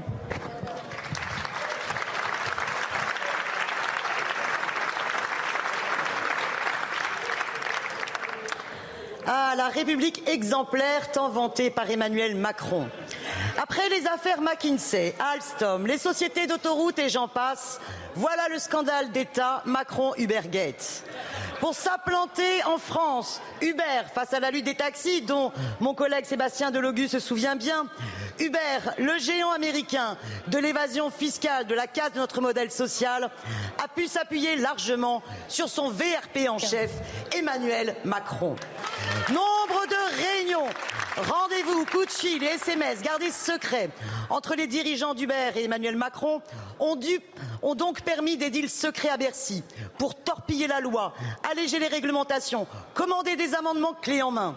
Un arrêté préfectoral défavorable à Uber, des perquisitions et enquêtes de la répression des fraudes, un SMS et ça repart. Un ministre de la République aurait donc servi les intérêts d'une plateforme américaine contre l'avis même de son gouvernement et de notre administration. Et surprise, nous découvrons que le lobbyiste en chef d'Uber a participé à la levée de fonds en 2016 du candidat à l'élection présidentielle Emmanuel Macron. Emmanuel Macron et vous, Madame la Première ministre, vous continuez de travailler au niveau européen pour Uber et les plateformes pour contrer la directive sur la présomption de salariat arrachée de haute lutte par la députée européenne insoumise Leila Chebi. Parce que sur le fond, sur le fond, votre projet, c'est la société du travailleur sans droit d'Uber. C'est un suicide social collectif par le low cost. À l'arrivée, c'est la casse du code du travail et le retour au tâcheron du 19e siècle, la casse de la sécurité sociale et l'appauvrissement de l'État, car ces plateformes sont championnes de l'évasion fiscale. Vous n'y voyez ni affaire, ni scandale, ni deal, mais servir la République, ce n'est pas la servir pour satisfaire les lobbies. Qu'avez-vous à répondre? Nous exigeons une commission d'enquête parlementaire. Il est grand temps d'imposer la séparation des lobbies et de l'État. Merci.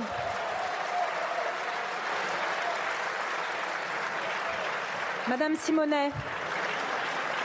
Madame Simonet, je vous précise. Madame Simonet, je vous parle.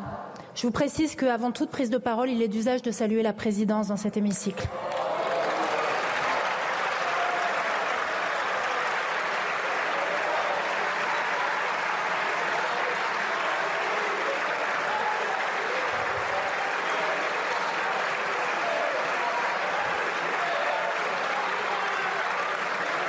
La parole est à Madame Olivia Grégoire, ministre déléguée chargée des petites et moyennes entreprises, du commerce, de l'artisanat et du tourisme. Merci Madame euh, la Présidente. Tout d'abord, je vous prie de bien vouloir excuser euh, l'absence de Bruno Le Maire, qui est en déplacement aux côtés du président de la République et qui ne pourra pas être présent ce Attends, jour. Madame si vous posez des questions et que vous n'écoutez pas les réponses, je ne vois pas vraiment l'intérêt de la séance. Madame la ministre, vous avez la parole. Ah je suis dans le micro, mais je... Si, si. Je vous remercie, Madame la Présidente. Donc, je reprends mon propos. Je vous prierai de me préserver la quinzaine de secondes qui sont parties. Je voudrais d'abord tenir à excuser l'absence de Bruno Le Maire, qui est en ce moment même en Isère avec le Président de la République. Le cas échéant, il aurait pris la réponse. Vous m'interrogez, Madame Simonet, sur euh, le rôle d'Emmanuel Macron lorsqu'il était ministre de l'économie. Au sujet de l'implantation d'Uber en France, et je vais être très clair, oui, Madame Simonet, le ministre de l'économie a fait son travail. Je vais vous dire, il a reçu Uber. Il a aussi reçu, soyons précis, Netflix, Airbnb, Tesla, plus près de nous, Doctolib, plus près de nous, Alan, Back Market. Et pourquoi? Parce que ces acteurs sont au cœur de l'économie d'aujourd'hui, au cœur de l'économie du 21e siècle. Et c'est en réalité, peu importe votre considération sur ce sujet, là que se trouve la croissance, les emplois.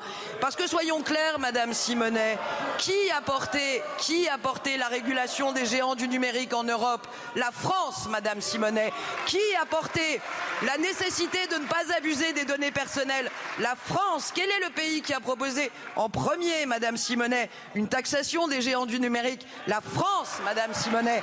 Quel est le pays qui a payé pour cela, sanctionné par le président Trump, la France, Madame Simonet Alors oui, le président de la République, aujourd'hui ministre de l'économie hier, a pris toutes les mesures pour encourager l'arrivée, mais aussi la protection de nos consommateurs. Je veux rappeler que nous avons aussi rééquilibré les...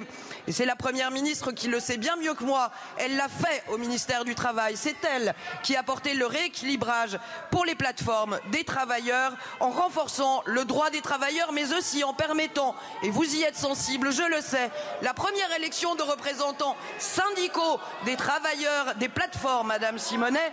Alors oui, Merci. Alors oui, Madame Simonet, nous ne serons pas d'accord. Être en responsabilité, c'est ça. C'est libérer, Merci, c'est protéger. ministre. Merci beaucoup.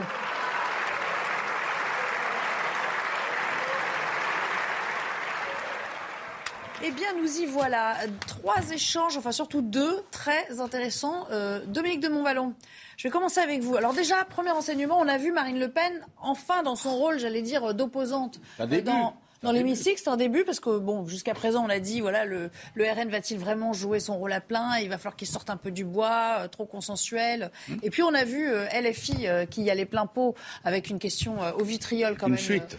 de, de Daniel Simonet à l'instant sur le Uberfile en, en qualifiant Emmanuel Macron de, de VRP euh, de Uber, en gros, euh, voilà, d'avoir favorisé l'implantation euh, d'Uber au mépris euh, de la législation euh, fiscale notamment. Euh, Qu'est-ce que ça vous inspire, ces deux échanges, dans deux styles très différents? L'un sur la sécurité, l'autre sur une affaire qui concernerait directement la personne du président de la République? Si ça se tient dans ce registre-là, c'est simplement la continuité d'une bonne initiative euh, du Parlement qui a été créée, qui date, euh, je dirais, de tête euh, de 15 ans, 20 ans. Ça n'existait pas avant, ces séances de, de questions d'actualité. Ça dure une heure. Euh, il est question, comme, comme le disait Gérard, ne sont pas, euh, le gouvernement n'est pas toujours prévenu, de, loin s'en faut d'ailleurs, du, contenu exact et du ton, en tout cas, des questions qui seront posées. Euh, non, je trouve ça, je, trouve ça bien. Qu'est-ce que, je vous dis euh, Marine Le Pen est intervenue. Il faut que tous les téléspectateurs comprennent en même temps la logique de cette situation. Vous avez deux minutes. Alors, vous avez remarqué que elle a demandé, Marine Le Pen, à répondre. On lui a dit, il vous reste 7 secondes. Vous savez, on est, on est formaliste. Hein. Il vous reste 7 secondes. Vous devez vous. quel- quelques, députés, parfois, ont deux minutes et se débrouillent pour poser la question en une minute vingt pour, pour avoir éventuellement un reliquat. Ou bien si vous avez fait vos deux minutes, vous n'avez pas de réponse. Mais ce que je voudrais simplement, ce sur quoi je voudrais insister, c'est que, euh, bien sûr, il y a ce qui se passe dans l'hémicycle, ça a été dit, notamment Gérard le, le racontait. Je, je- je- Sur le face-à-face, vécu, quasiment, mais oui. ça se passe à la télévision. et, on peut suivre chaque semaine ces échanges. Donc euh, c'est bien gentil de la part de certains de, s'adresser à leurs copains à côté euh, ou, de, croire qu'ils sont encore dans une réunion militante euh, dans un, dans un sous-sol ou même au rez-de-chaussée, mais ils doivent savoir que les Français les, les jugent quelquefois bien, mais d'autres fois de façon sur un ton un peu consterné. Allez, on y retournera tout à l'heure dans l'hémicycle, mais on va être obligé de marquer une, une, courte pause et on revient dans, dans la belle équipe pour la suite du débat avec vous, Jean-Claude et Gérard Leclerc. À tout à l'heure. De retour dans la belle équipe, il est pratiquement 15h30, l'heure de retrouver Olivier de Caronfleck pour le journal. Rebonjour cher Olivier. Emmanuel Macron assume pleinement ses échanges avec les dirigeants de la société américaine Uber lorsqu'il était ministre de l'économie. Le chef de l'État qui s'est exprimé en marge de sa visite en Isère sur les révélations d'un deal secret qu'il aurait eu avec la société Uber. Tout était officiel, affirme le président, euh, qui réagissait alors que l'Alliance de gauche NUPES souhaite une commission d'enquête parlementaire. Le coût des intempéries en France estimé à 3,9 milliards d'euros, c'est ce que dévoile aujourd'hui France Assureur. Près d'un million de sinistres entre fin janvier et début juillet.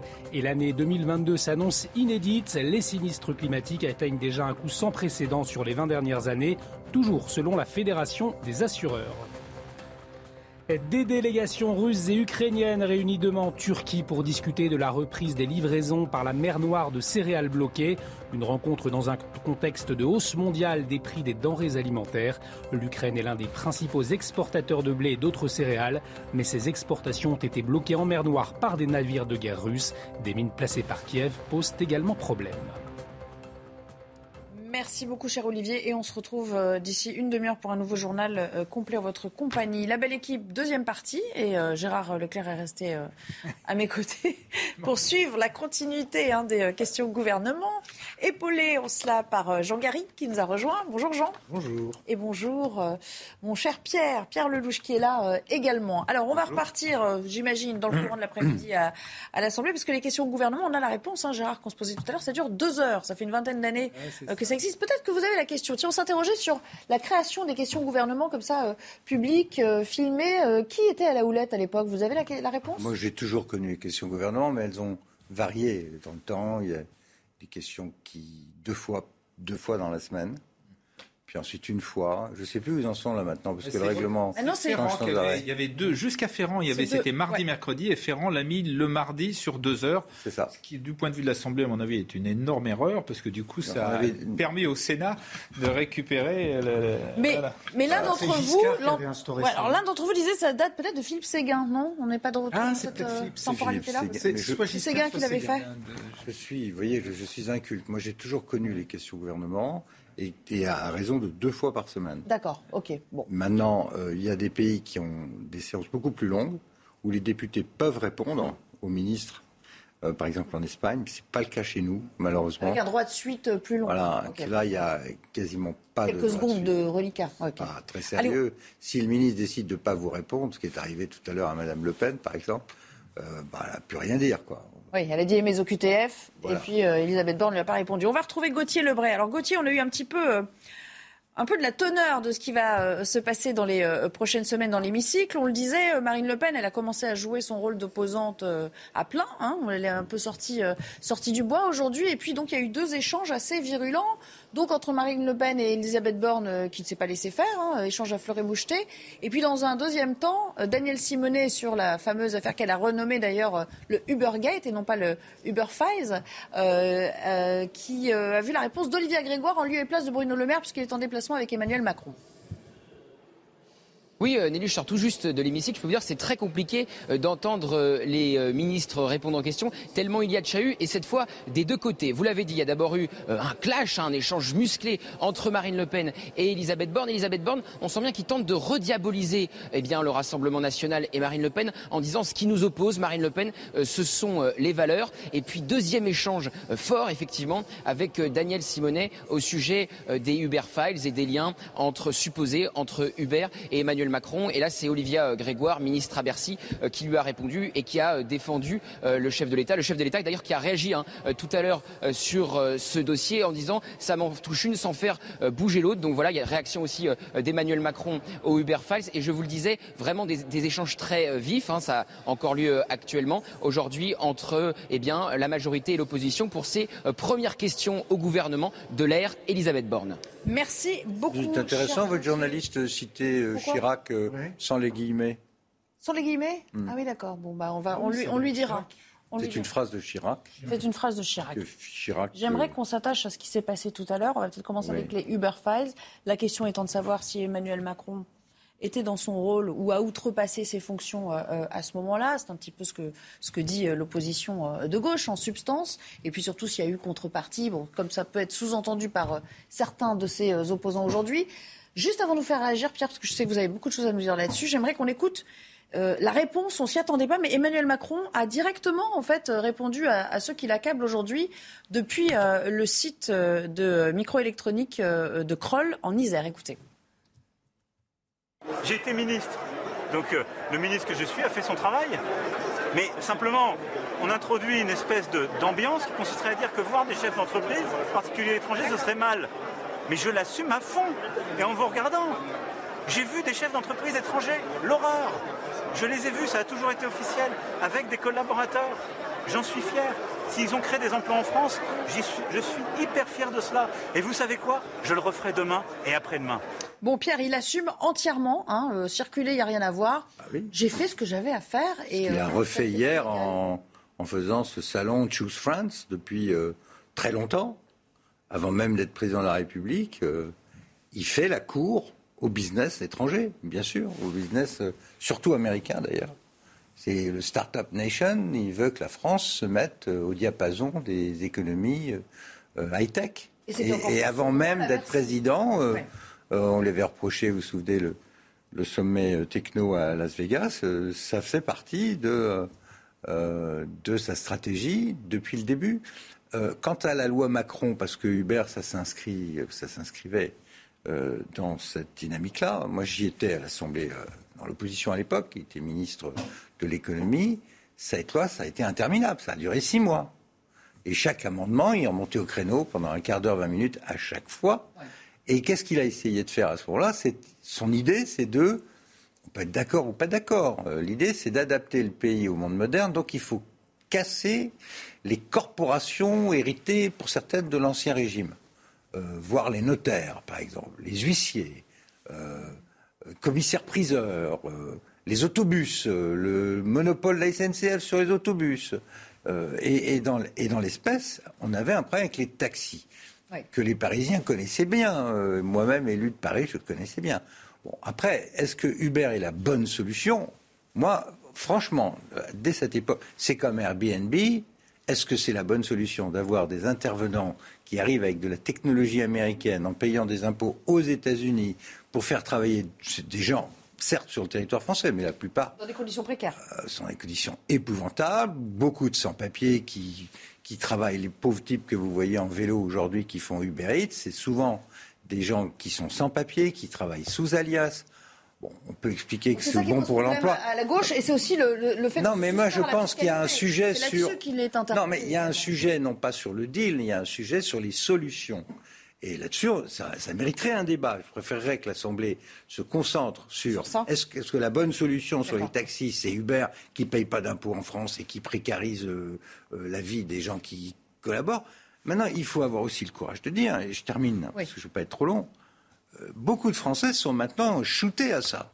Ils sont shootés à Uber Eats, ils sont shootés au Uber et ils sont shootés au Airbnb. Il n'y aura pas de retour en arrière euh, sur, ces, euh, commodités. Juste un petit mot, euh, parce que je crois que Gauthier est resté avec nous. Il voulait vous répondre. Vous savez, c'est comme à l'Assemblée. Il y a un droit de réponse sur le plateau de la belle équipe à propos de la citation Chirac. Allez-y, Gauthier.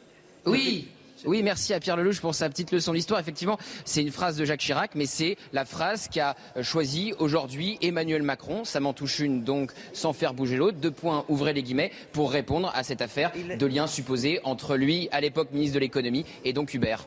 Alors, monsieur le député, la parole est au ministre Lelouch, qui va vous répondre vite fait. Non, non, Il est étonné, il, est étonné. Je suis étonné. Macron a vraiment utilisé la formule de Chirac? Sans citer Chirac. Absolument, absolument, absolument. Tout à fait. C'est ce que j'ai cherché à dire tout à l'heure. Bah merci pour cette que- euh, petite euh, remise euh, en contexte et puis euh, et d'avoir défendu aussi euh, votre votre papier. Euh, Jean Garrigue, on va revenir à, à Uber Files. Euh, Voilà, le vrai problème, c'est celui que soulève euh, Pierre, c'est-à-dire que au-delà du rôle euh, que tenait Emmanuel Macron lorsqu'il était fraîchement nommé à Bercy, il y a un sujet sur la manière dont Bien ces sûr. mastodontes étrangers arrivent et euh, créent de l'emploi, mais un emploi précaire et, euh, et ils ne se conforment pas à la fiscalité du pays dans lequel ils sont hébergés. Et je dirais même au- au-delà de, de- de cet enjeu, un, un problème de, de choix entre euh, le non-emploi et les emplois précaires. Mm. C'était très clair, d'ailleurs c'était la réponse que fournissait à l'époque euh, Emmanuel Macron. Il disait, euh, si, euh, s'ils ne deviennent pas chauffeurs chez Uber, ils vont retourner dealer dans, dans- dans les cités. Donc il y a, il y a un vrai problème, mais c'est un problème beaucoup plus large qui se pose depuis 25 ans aux démocraties occidentales que les Allemands, les Britanniques ont résolu euh, du temps de Gerhard Schroeder ou de, de Tony Blair en allant vers Oui. Le, le plein emploi, mais avec une précarisation de, l'emploi. Et ça ne correspond pas tout à fait à euh, ce que la société française, la tradition française, l'État-providence à la française envisage.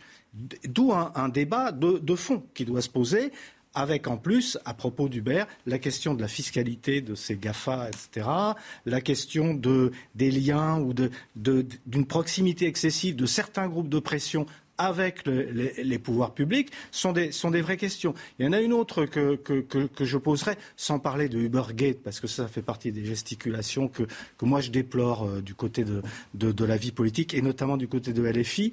Il y a une autre question qui était celle du rapport entre euh, Emmanuel Macron, euh, ministre de l'économie, et son Premier ministre et son Président de la République, et j'ajouterai le ministre de, de l'Intérieur. Il était à euh, rebours de son gouvernement Voilà. socialiste de l'époque. Et ça, ça, non, mais ça, si, c'est ce que disent les papiers, c'est qu'il agissait un peu euh, à rebours, contre c'est peut-être exagéré, c'est un peu plus compliqué Alors, à l'insu sur certaines questions. mais en tout cas, c'est vrai sur une ligne qui n'était pas celle de- du Premier ministre. Et ça, c'était pas sur le seul sujet d'ailleurs que de, de décalage avec le Premier C'était déjà la méthode Macron en action et dans toute sa splendeur. Gérard Leclerc, je sais que vous allez dire non, c'est pas vrai. mais bon. Quand non, même, non, au contraire. Non, là, si. Alors, pour le coup, Macron, les- Macron, c'est un- l'électron libre. C'est un libéral. C'est un partisan de la start-up nation, etc. Il n'a eu de cesse. Son idée, c'était de casser un certain nombre de rigidités, de réglementations dans la société française, comme l'a dit parfaitement Pierre tout à l'heure. Effectivement, les notaires, les cars Macron. Rappelez-vous à l'époque, les cars Macron face à la SNCF. Donc voilà, et il est également, il était ministre de l'économie, euh, et donc avec ces- ces- ces- cette vision quand même assez libérale des choses, et, et donc ça n'a rien. C'est ça qui que je trouve un peu étonnant dans, dans, dans, dans les attaques et dans le l'Ubergate, etc. C'est-à-dire que le ministre de l'économie reçoive tous les chefs d'entreprise étrangers qui veulent venir encore. investir en France. Il l'a fait C'est- hier encore. c'est- normal. c'est normal. Et qu'il négocie avec eux, c'est totalement normal. C'est pas vraiment ça le nœud du problème quand même. Ben, si, Ah, le problème, c'est à celui-là. travers le monde et Le France, problème, c'est qu'on a. Le problème, c'est que donc à cette mais en France comme dans tous les pays occidentaux, il y a eu l'arrivée de cette, euh, ce qui appartient d'une certaine façon à la nouvelle économie. Uber, c'est pas une spécificité française, vous l'avez partout, Uber. Bon, euh, en France, alors bien évidemment, l'attaque est habile aujourd'hui de la part de l'opposition parce que ça renvoie l'image, ça conforte l'image d'un président des lobbies, d'un président des, des grandes entreprises, etc. Mais je veux dire, Uber, ça existe partout dans le monde.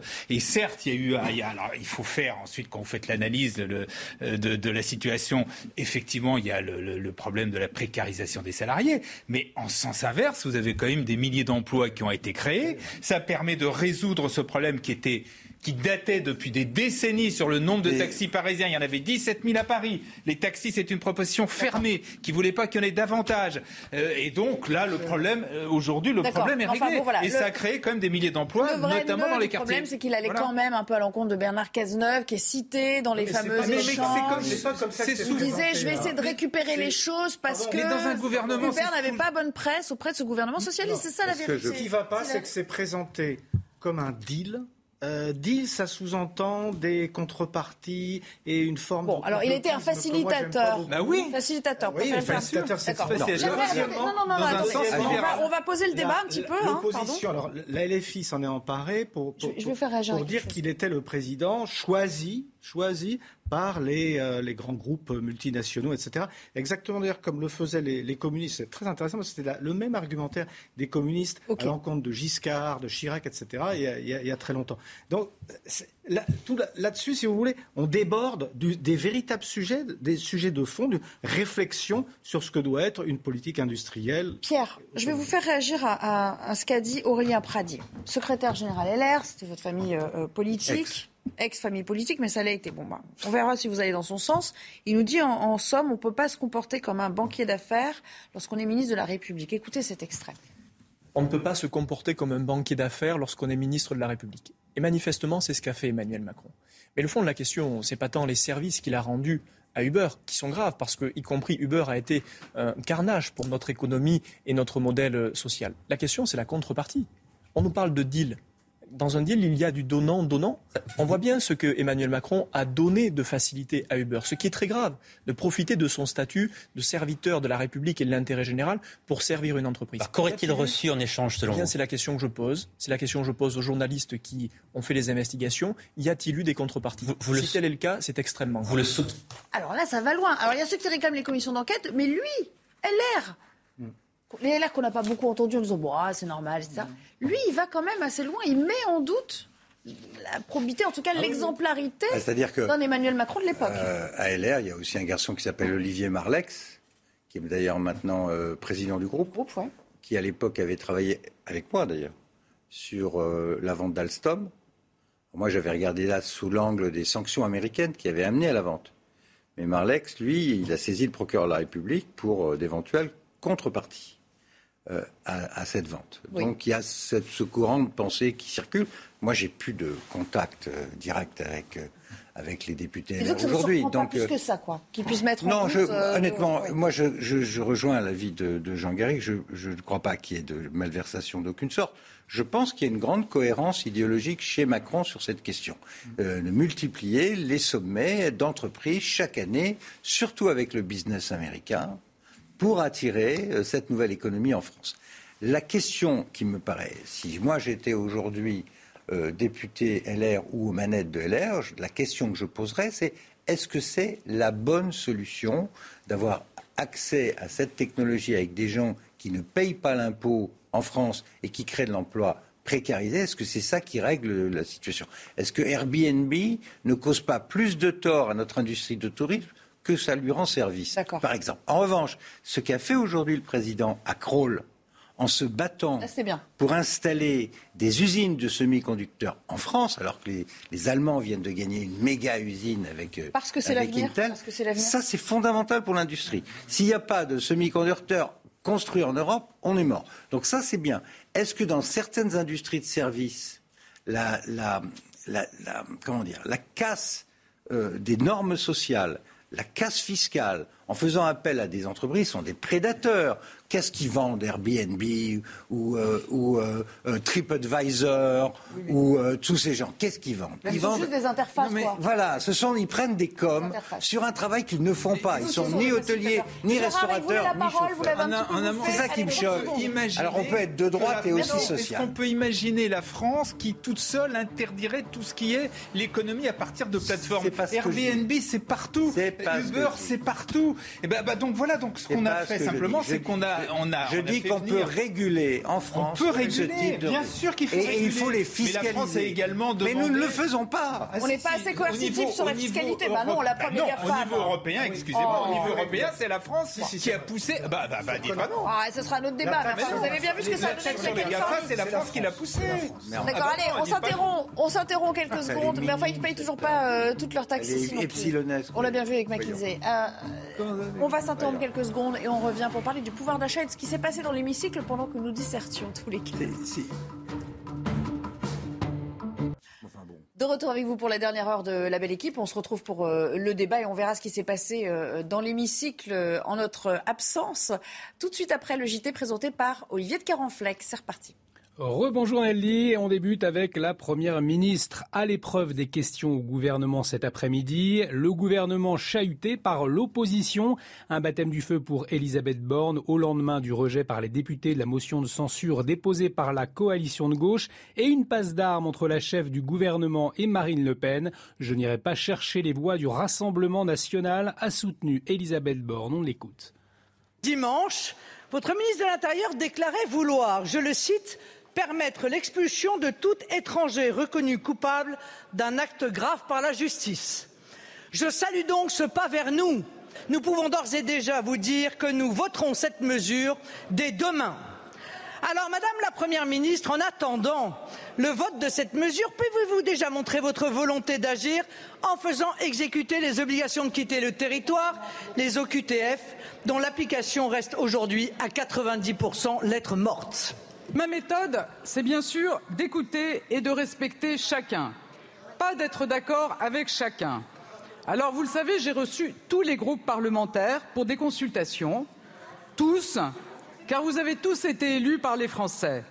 Mais au cours de notre rencontre, Madame Le Pen, je crois qu'on peut le dire, il n'y a pas vraiment eu de convergence.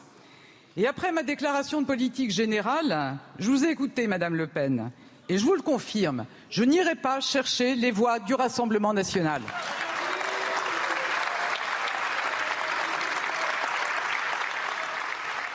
Rebâtir notre indépendance industrielle, c'est le cap réaffirmé par Emmanuel Macron en déplacement aujourd'hui en Isère. Le chef de l'État était sur le site d'une entreprise à Kroll pour annoncer l'implantation d'une nouvelle usine de semi-conducteurs. Florian Tardif était sur place pour CNews. Avoir vu des dirigeants du beurre, je l'assume, je l'assume à fond, a répondu Emmanuel Macron en marge d'un déplacement euh, dans le bassin grenoblois pour promouvoir la réindustrialisation euh, de la France. J'étais euh, ministre de l'économie et donc le ministre que j'étais a fait son travail. Écoutez. On introduit une espèce d'ambiance qui consisterait à dire que voir des chefs d'entreprise, en particulier étrangers, ce serait mal. Mais je l'assume à fond. Et en vous regardant, j'ai vu des chefs d'entreprise étrangers, l'horreur. Je les ai vus, ça a toujours été officiel, avec des collaborateurs. J'en suis fier. S'ils ont créé des emplois en France, je suis hyper fier de cela. Et vous savez quoi? Je le referai demain et après-demain. Une réponse aux attaques nourries depuis deux jours de l'opposition qui accuse le chef de l'État d'avoir à l'époque servi ses propres intérêts au détriment euh, de ceux euh, de la nation. Certains parlementaires demandant même l'ouverture d'une commission euh, d'enquête à ce sujet. Aujourd'hui, Emmanuel Macron leur a répondu en expliquant qu'à l'époque, il n'a pas outrepassé ses fonctions de ministre de l'économie. Le gouvernement annonce un plan d'action à l'automne pour réduire les nitrites dans l'alimentation. Une décision après la confirmation d'un lien entre risque de cancer et exposition à ces additifs par l'Agence nationale de sécurité sanitaire de l'alimentation. Avant le rapport rendu aujourd'hui, le gouvernement s'était engagé à suivre l'avis de l'agence sanitaire. En attendant, limiter sa consommation est recommandé par les scientifiques, surtout lorsque le jambon contient des additifs alimentaires. Les précisions, Éléonore de Villepère. Depuis les années 1960, les charcutiers recourent aux composants nitrés pour allonger la durée de conservation des produits et prévenir le développement de bactéries pathogènes. Des additifs contre lesquels les médecins mettent en garde. Ce qui est nitrite et nitrate a la propriété de se combiner surtout dans les viandes et surtout dans la charcuterie avec, euh, avec le fer et, de, de fabriquer une substance qui est la nitrosamine qui elle-même est extrêmement cancérigène. Voilà pourquoi les nitrites et les nitrates posent énormément de problèmes. Ce traitement des viandes transformées comporte des risques, selon l'Agence nationale de sécurité sanitaire de l'alimentation, qui a remis un rapport ce mardi matin. Pourtant, du côté des entreprises de charcuterie traiteurs, le discours se veut rassurant. Des efforts sont menés depuis plusieurs années sur le sujet et les filières charcutières françaises se situent sous les seuils européens. Nous avons déjà volontairement abaissé de 40% les quantités maximales de nitrites euh, que nous nous fixons par rapport à la réglementation européenne, ce qui fait de la France le pays avec le Danemark qui a les quantités maximales de nitrites les plus faibles en Europe et, même certainement dans le monde. nous travaillons avec les instituts techniques pour voir dans quels produits on peut encore continuer à réduire. La réduction, voire la suppression des additifs nitrés dans les viandes sera à l'étude cet automne au Parlement. Les ultimes préparatifs pour le défilé militaire du 14 juillet se poursuivent. Hier, les avions et hélicoptères ont répété une dernière fois la parade aérienne et ce sera le dernier survol des Champs-Élysées pour le Mirage 2000C. Depuis le 23 juin, il n'est plus en service. Le lieutenant Johan pilotera pour la dernière fois cet avion qui rentre désormais dans l'histoire. C'est la fin d'une longue page d'histoire sur Mirage 2000C qui se tourne. Donc euh, c'est avant tout un honneur hein, de défiler euh, sur le 14 juillet. Euh, la bulle de Paris est d'habitude impénétrable. Pour une fois, on va pouvoir survoler les Champs-Élysées avec de nombreuses autorités sur place. Donc j'en suis très heureux. C'est un moment qui est très particulier. à la base, on n'est pas rentré dans l'armée pour vivre des choses pareilles. on est tous très attachés à nos unités et surtout à cet avion, qui est, qui, est, un avion avec lequel certains d'entre nous ont grandi. Donc euh, lui, faire adieu, eh bien, c'est euh, beaucoup d'émotions. Euh, on a pu célébrer le retrait de service il y a quelques jours. et on était un petit peu tous mitigés, on ne savait pas si on était heureux ou triste, les deux en même temps. en tout cas, c'est une page qui se tourne, mais maintenant, à nous d'écrire la suite.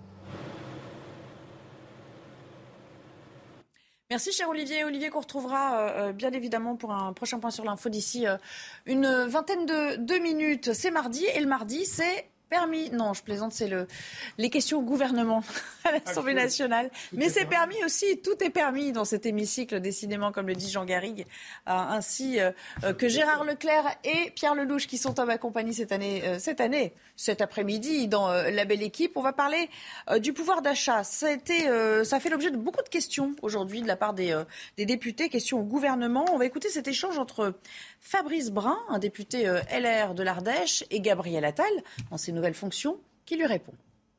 En neutralisant le prix des carburants à 1,50€ à la pompe, tous ceux qui ont besoin de leur voiture au quotidien, c'est 80% des Français, le savent, un litre de carburant, c'est 60% de taxes.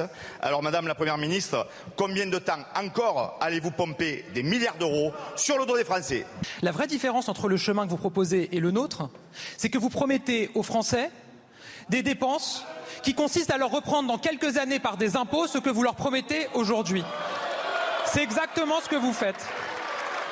Si on fait, la somme, la somme de toutes les demandes que vous faites, de tous vos amendements, c'est 100 milliards d'euros. Il faudrait doubler la TVA pour financer votre projet. Doubler la TVA. Vous nous avez accusés, vous nous avez accusés de vouloir cramer la caisse, mais vous voulez faire sauter la banque. Et c'est les Français qui paieraient avec des impôts ce que vous promettez. Voilà, proposition contre proposition financière avec là aussi un, Gabriel Attal euh, bien incisif dans ce nouveau rôle. Mais j'aimerais qu'on retourne euh, dans la salle des quatre colonnes puisque Gauthier nous attend, Gauthier Lebray avec euh, Daniel Simonet. Elle a fait une prestation marquée tout à l'heure en s'en prenant directement à, Emmanuel Macron dans l'hémicycle. D'ailleurs, en général, c'est pas l'usage de s'en prendre à la personne du président de la République ce genre d'exercice. Et elle est à vos côtés. Oui, avec euh, Daniel Simonet, député de Paris, la France Insoumise.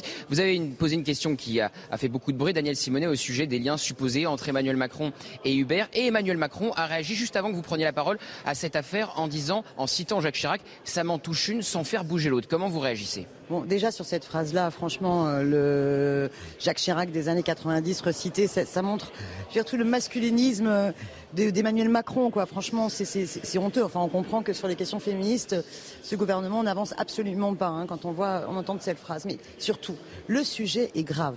Nous avons donc un ministre euh, qui a servi les intérêts des plateformes Uber, a joué son rôle de VRP en ayant des rendez-vous, des réunions, des SMS, des mails qui étaient totalement secrets, qui euh, n'allaient dans aucun agenda. Et donc vous avez eu un deal passé entre Bercy et Hubert grâce à Emmanuel Macron à l'encontre de l'avis de son propre gouvernement, de sa propre administration. Enfin, je veux dire, c'est extrêmement grave.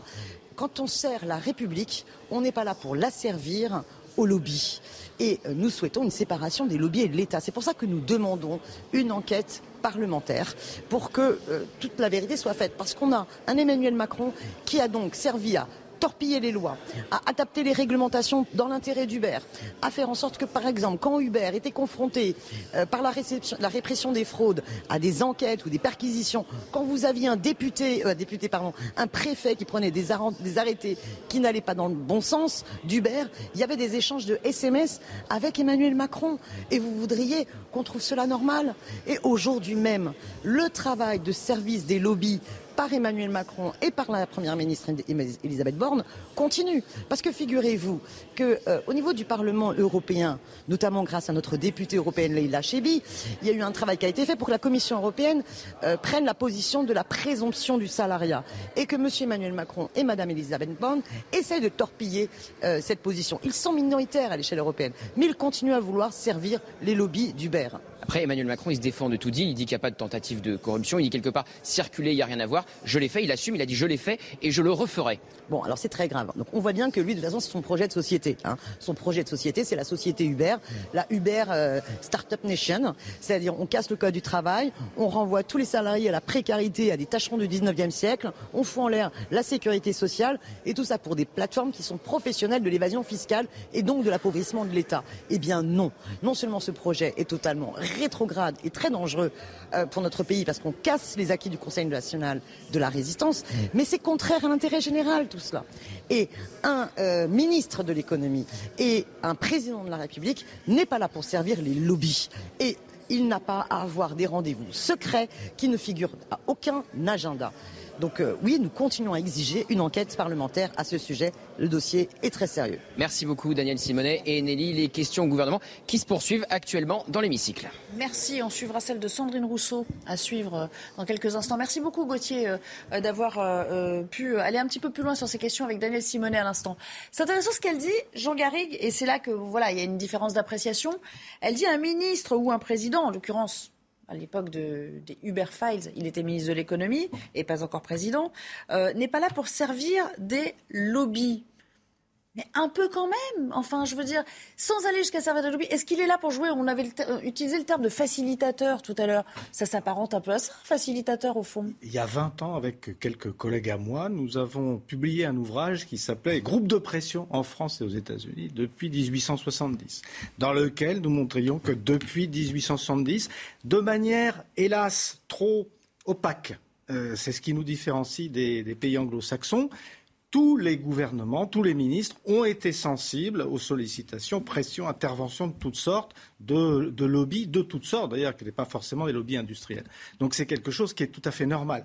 Le fait que euh, Emmanuel Macron ait été en relation avec les dirigeants d'Uber, comme il était en relation avec des, tas d'entreprises, c'était complètement normal. Il était dans son rôle. La question, après, c'est de savoir d'abord s'il y a deal, c'est-à-dire contrepartie. Euh, je sais pas, auquel cas intérêt privé eh ben, bien ou sûr, intérêt politique. Conflit d'intérêt. Conflit hein. d'intérêt. Ou s'il y a euh, une, quelque chose qui est néfaste aux intérêts de la nation. Que c'est ce que dit Daniel Simonet. Est-ce que le fait d'avoir ubérisé une partie de, de, de l'industrie, de l'économie française, a été ou non néfaste aux intérêts de la nation? Ça, c'est une, une, vraie question. Mais ce n'est pas une question qu'on peut trancher comme ça par des anathèmes. C'est une vraie question parce que d'un côté, vous, vous, vous euh, vous combattez le chômage, vous combattez le non-emploi. De l'autre côté, vous dérégulez. Dans quelles limites doit-on déréguler? Quelles, sont les, frontières qu'on ne peut pas franchir? C'est ça les vraies questions. Mais on ne peut pas les résoudre comme ça. En Pierre, Pierre Lelouch, et vraiment je vais vous demander de faire très court dans cette réponse parce qu'on va retourner dans l'hémicycle. On attend d'un instant à l'autre une question de Sandrine Rousseau. Est-ce que cette affaire va aller encore plus loin selon vous? Euh, On n'en a pas vu la fin? Je pense que oui. Alors, sur la notion de lobbying par les politiques pour attirer des investissements, il n'y a rien de choquant là-dedans. D'accord. Moi, j'étais avec Chirac quand Chirac faisait venir euh, Walt Disney en France, 14 millions de visiteurs par an. J'ai été le lobbyiste de la France pour installer la fusion thermonucléaire à Cadarache. 15 milliards d'euros d'investissement. Ce qui est compliqué dans l'affaire Uber, c'est que euh, Uber était déjà partout dans le monde et qu'il se heurtait aux législations nationales et qu'il fallait donc essayer euh, euh, d'alléger, d'assouplir ou de transformer ces législations. Et c'est là que le ministre de l'économie était en, bisbille avec son ministre de l'Intérieur et avec le reste de son gouvernement. Et c'est là qu'on va lui reprocher de ne pas être protecteur. Parce que le problème du, président de la République, c'est d'être le protecteur. Et de cette affaire va le fragiliser. Je, je crois que il va, sous cet angle d'attaque-là, il va être fragilisé. Euh, en plus, il y a eu McKinsey avant, il y a eu Alstom. Et donc, les gens vont faire un package là-dessus. Allez, je vais et- vous couper. Et parce ça qu'on va pas être simple pour lui. On va retourner dans l'hémicycle avec une question de Sandrine Rousseau, comme je vous le disais, sur la, sur la canicule à, à venir, semble-t-il. Madame la Présidente, nous vous saluons. Ma question s'adresse à Monsieur le ministre de la Transition, Monsieur Béchu. Nous sommes au premier jour d'une canicule que les prévisionnistes annoncent comme exceptionnelle. Enfin, nous sommes déjà au second épisode caniculaire depuis deux mois. Avant, il y avait bien eu les inondations, les méga-feux, la grêle. Ce ne sont pas les alertes qui ont manqué, mais les adaptations. En Grèce, l'année dernière, les pompiers ont été débordés par l'ampleur des feux. Les pluies diluviennes et les inondations en Allemagne et en Belgique l'année dernière ont fait près de 200 morts. Pourtant, nous découvrons encore et encore, encore et encore, nous, semblons surpris. Aujourd'hui, l'hôpital est en surchauffe, le Covid remonte, les soignants et les soignantes démissionnent. Ils partent usés, fatigués, révoltés des conditions de travail qu'on leur impose. Méprisés, ils quittent leur métier. Aujourd'hui, le secteur de l'aide à domicile est à saturation, étranglé par les frais de transport qu'ils ne peuvent plus assumer. Dans les EHPAD, les personnels, eux aussi, s'en vont. Normal, la seule chose qu'on leur promette au fond est de travailler jusqu'à 65 ans. Comment, nos personnes âgées vont-elles passer l'été? Y a-t-il eu un plan de préparation des EHPAD aux épisodes caniculaires? Non. Sans doute les pompiers, eux, ont-ils connu des renforts à la hauteur des enjeux. Renforts de personnel, de moyens, de matériel. Il y a un méga feu dans les Cévennes, le sud craque sous la sécheresse. Que fait-on? Renforce-t-on les moyens des pompiers? Non. Les personnes sans domicile fixe meurent plus de chaleur l'été que l'hiver. Que fait-on? Qu'a-t-on fait? Rien. L'urgence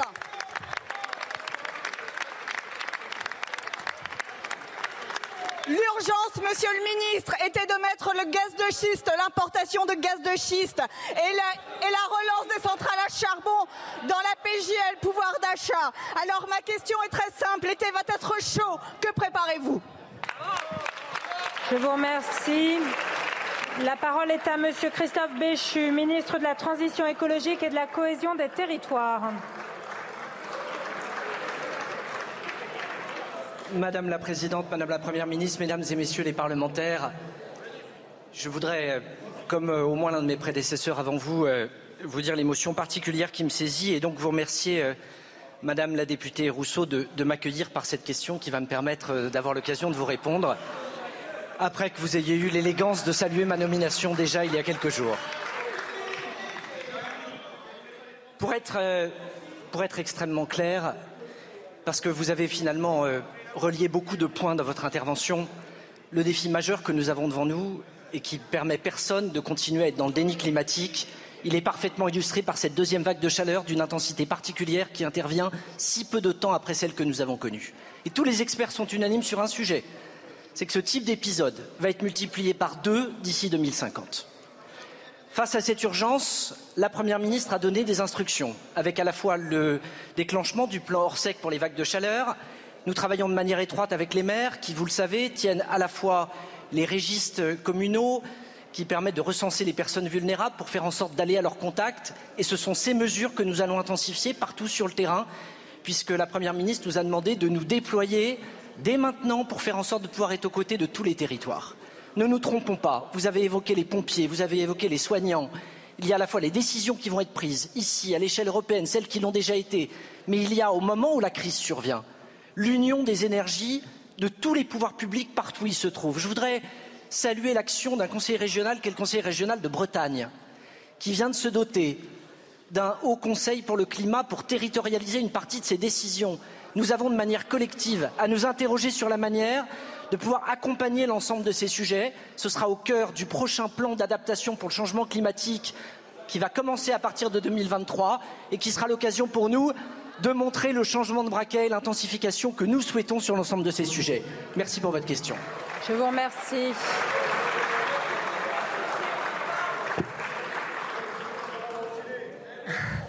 Gérard, Gérard Leclerc. Donc, euh, première question posée par Sandrine Rousseau dans cet euh, hémicycle euh, sur déjà l'inadaptation supposée. Hein, elle présuppose qu'il y a une inadaptation des services publics à, cette vague de chaleur qui arrive, dont certains spécialistes disent que ça sera peut-être même de, l'ordre de ce qu'on a connu en, en 2003. avec déjà voilà un angle d'attaque. Bah oui, mais c'est franchement là pour le coup, elle a, elle a raison. raison, bien sûr. Il y a, les gens s'interrogent, il y a un vrai sujet sur le réchauffement climatique, surtout les conséquences que l'on voit maintenant. Et c'est vrai que tout ce qu'elle a dit sur euh, les hôpitaux, sur les EHPAD, sur d'une façon générale comment, qu'est-ce qu'on fait face à cette, à cette canicule qui arrive, sont des questions qui sont tout à fait euh, justifiées. Simplement, je trouve qu'elle a un petit peu trop un peu tout mélangé, avec un ton qui était quand même petit peu surprenant. Quoi. On peut, je pense qu'on peut dire les choses de façon plus, euh, euh, plus, calme et plus sérieuse, mais elle pose de vraies questions. Quand même, le, le, le, ce réchauffement climatique, ça a été annoncé depuis, euh, depuis 20 ans par, les, par les, les climatologues, par le GIEC. Beaucoup de gens n'y ont pas cru, beaucoup de gens ont dit mais tout ça, c'est que ça. Là, on, a, on le voit, on le vit avec des conséquences qui sont très sérieuses, aussi bien les canicules que les incendies de forêt, que les inondations, enfin que tous ces dérèglements climatiques et qui sont véritablement inquiétantes. Euh, la seule chose, c'est qu'il faut, dans un premier temps, bien évidemment, immédiatement euh, faire en sorte que les hôpitaux soient pas débordés qu'en 2003, comme en 2003, qui est pas, je crois qu'il y avait 15 000 morts en 2003. Voilà, donc euh, qu'on essaye d'éviter tout ça, mais bien évidemment, le problème est beaucoup plus large. C'est qu'est-ce qu'on fait pour essayer de limiter à un degré et demi le, réchauffement de la planète, comme ça avait été euh, euh, demandé euh, par les accords de Paris. Il y, a, effectivement deux choses dans la question. Il y a aller au-delà de ce qui nous attend dans la semaine. Mais c'est toute l'ambiguïté des, questions d'actualité comme ça, parce que c'est ça, peut être le moyen de traiter un sujet d'actualité qui est la canicule, de demander au pouvoir public, aux responsables, s'ils sont, s'ils sont prêts, quel est l'arsenal qui, est mis en place. Il a, ma foi, plutôt répondu là-dessus. Bon, on a l'impression que, de toute manière, ce qui s'est passé en 2003 ne se reproduira plus. On a quand même tiré les, leçons. Et puis, alors, en même temps, il y a toute la dimension, j'allais dire, euh, presque incantatoire de, sur, sur comme le dit Gérard, sur une vraie question, qui est la question de réchauffement de la planète, etc., des dommages mais que la France n'a pas pouvoir régler toute seule non plus. Mais, mais, mais, je ne vois pas en quoi c'est le sujet aujourd'hui d'une question d'actualité. C'est ça qui m'a. Et puis, posé de cette manière un tout petit peu hystérique, c'est un, un peu étonnant. Non, mais c'est, c'est vrai qu'il ne faut pas employer le mot ah bah non, non, quand on parle de femmes, c'est compliqué je, quand même. Je, suis d'accord. Même moi, je vous le dis. Hein, voilà. Non, non, mais vous avez raison. Mais, mais j'ai trouvé un, un, tout petit peu, comment dire, exagéré dans son. Exalté. Exalté, voilà. Exalté, c'est pas mal. Hein exalté. tu peux utiliser hystérique pour un homme et exalté voilà. pour Voilà, c'est bien. Ça, tu restes dans le politiquement exalté. Mais sur les questions qui sont les siennes, finalement, elle est sur Sur le fond, si je peux dire un, mot peut-être. Ouais. Non, mais sur, sur les fondamentaux de, de ce que dit Sandrine Rousseau, et, euh, et bah, sur la politique du gouvernement et le degré de préparation de nos services Il y a deux choses. La question à court terme, la préparation, Béchu répond. Bon, les instructions ont été données au préfet, aux pompiers. Euh, voilà, il y a un État, normalement ça suit. Et on ne va pas refaire les bêtises de M. Mattei, l'année où il y a eu 15 000 morts, où il est arrivé en chemise Lacoste euh, depuis son jardin pour expliquer que ce n'était pas grave. Bon, ils, ont appris. Bon, très bien. Maintenant, la question de fond de Mme Rousseau, c'est quid du réchauffement de la planète et qu'est-ce que vous allez faire? Donc, elle a mélangé deux choses.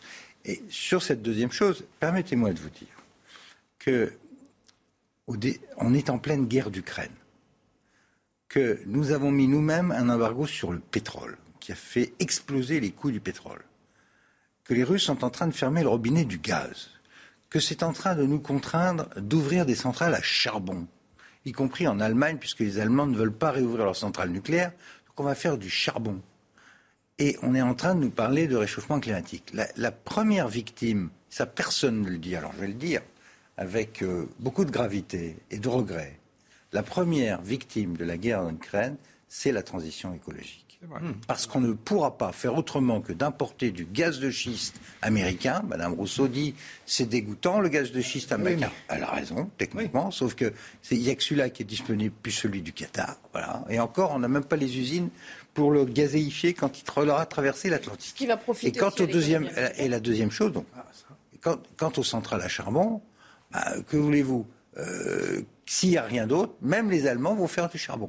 à faute, faute d'avoir décidé de faire du nucléaire et en, en s'étant eux-mêmes mis dans une position d'addict par rapport au gaz russe pas cher. Le parc nucléaire civil français aujourd'hui, c'est quoi en termes de fonctionnement? C'est 50, non, même pas 50%, parce que nous aussi, nous sommes gravement coupables. Ça fait 25 ans, y compris dans des gouvernements auxquels j'ai appartenu, où on ne s'est pas occupé de mettre l'argent nécessaire pour le maintenir en, état de fonctionnement. Euh, Là, on a des problèmes de corrosion dans différentes euh, unités, des problèmes de sûreté. Donc, on les, pour l'instant, elles sont en, la moitié des centrales sont à l'arrêt. 25 secondes. Au pire moment. Un mot, c'est là où il y a quand même une vraie contradiction euh, chez les écologistes, c'est quand ils refusent le nucléaire. Qu'on le veuille ou non, le nucléaire, ça ne fait pas de CO2. Faut pas être trop dogmatique. Et de ce point de vue-là, Sandrine Rousseau, à mon avis, un petit, elle a raison de dire que c'est pas bien d'importer du gaz de schiste, mais euh, ce serait encore pire de fermer les centrales nucléaires. Une petite interruption, on retournera dans l'hémicycle avec sans doute une question de, de, Rachel Keke, vous savez, la députée euh, NUPS du Val-de-Marne, sur L'inflation, autre gros problème que nous allons euh, affronter, que nous affrontons déjà et qui va sans doute s'accroître dans les, mois à venir. À tout de suite. 16h30, la toute dernière partie euh, de la belle équipe, c'est juste après le JT, euh, le flash d'Olivier de Carenfleck.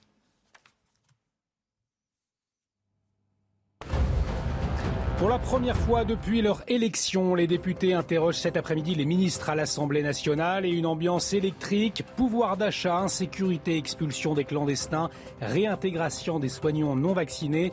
Les députés très offensifs pour cette première séance de questions au gouvernement qui se poursuit actuellement avec notamment l'examen du projet de loi sanitaire à l'ordre du jour. Sept départements placés en vigilance alerte canicule en raison de la vague de chaleur qui gagne progressivement le pays. Elle prendra effet demain pour les départements de l'Ardèche, Drôme, Haute-Garonne, Gironde, Lot-et-Garonne, Tarn et Tarn-et-Garonne. Les habitants des zones concernées sont appelés à faire très attention aux fortes températures. Euh, le parquet de Paris a requis aujourd'hui un procès aux assises pour l'islamologue suisse Tariq Ramadan. Il est soupçonné de viol commis entre 2009 et 2016 sur quatre femmes. Des faits dévoilés à l'ère MeToo. Tariq Ramadan, 59 ans, a d'abord nié, nié avant de reconnaître des relations de domination rudes mais consenties je suis toujours avec Pierre Lelouch, Jean Garrigue et Gérard Leclerc dans euh, la belle équipe du jour. On a beaucoup parlé des difficultés à, se chauffer sans doute cet hiver avec euh, euh, cette longue tirade qui parlait déjà de la canicule hein, de Sandrine Rousseau il y a quelques instants, qui s'en prenait au gouvernement pour demander si les services publics seraient prêts à affronter cette vague de chaleur. On a évidemment extrapolé sur la manière dont on pourrait se chauffer cet hiver. Mais il y a un autre problème qui nous attend dès cet été, ce sont ces services d'urgence. Euh, qui ferment les uns après les autres ou qui seront engorgés pour ceux qui seront euh, encore ouverts dans les prochaines semaines. Écoutez cette question d'un député Horizon à l'adresse du tout nouveau ministre de la Santé, François Braun. L'hôpital est peut-être le plus beau et sans doute le plus nécessaire des services que la communauté se doit de rendre aux citoyens. Ma question aujourd'hui porte sur la capacité de nos services d'urgence à assurer une prise en charge sûre et de qualité cet été. Vous le savez, les tensions dans les services d'urgence sont nombreuses partout sur notre territoire. L'année dernière, l'hôpital de Lisieux, situé dans ma circonscription, avait été contraint de fermer son service d'urgence la nuit durant trois semaines au mois d'août. Ce samedi soir, son service d'urgence pédiatrique sera fermé de 18h à 8h.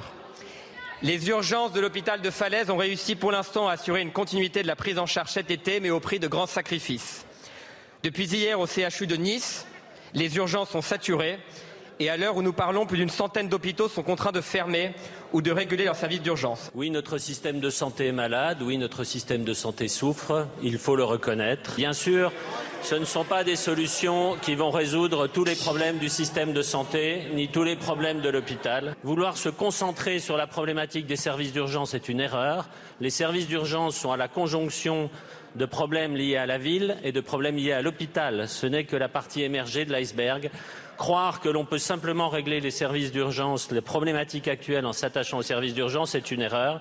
Il faut prendre en compte l'amont, la ville, l'aval, l'hôpital, la coordination entre eux, et c'est exactement en cela que les 41 recommandations sont précises. Maintenant, je tiens à vous dire que j'ai entendu dire que les recommandations voulaient fermer les services d'urgence, empêcher nos concitoyens d'y accéder. C'est totalement faux. Voilà, c'est lui hein, qui a présidé la mission Flash. Et il a euh, ensuite euh, obtenu le portefeuille de la santé, les fameuses 41 propositions. Il répondait finalement à un député Horizon qui, euh, qui appartient à la majorité, mais qui l'a mis un petit peu en, délicatesse sur l'efficacité réelle ou supposée des services d'urgence. Et puis il y a toujours cette question, serons-nous refoulés lorsqu'on aura vraiment besoin de se rendre dans les urgences? Le ministre de la Santé dit non, tout le monde sera accueilli. En gros, c'est ça qu'on retient.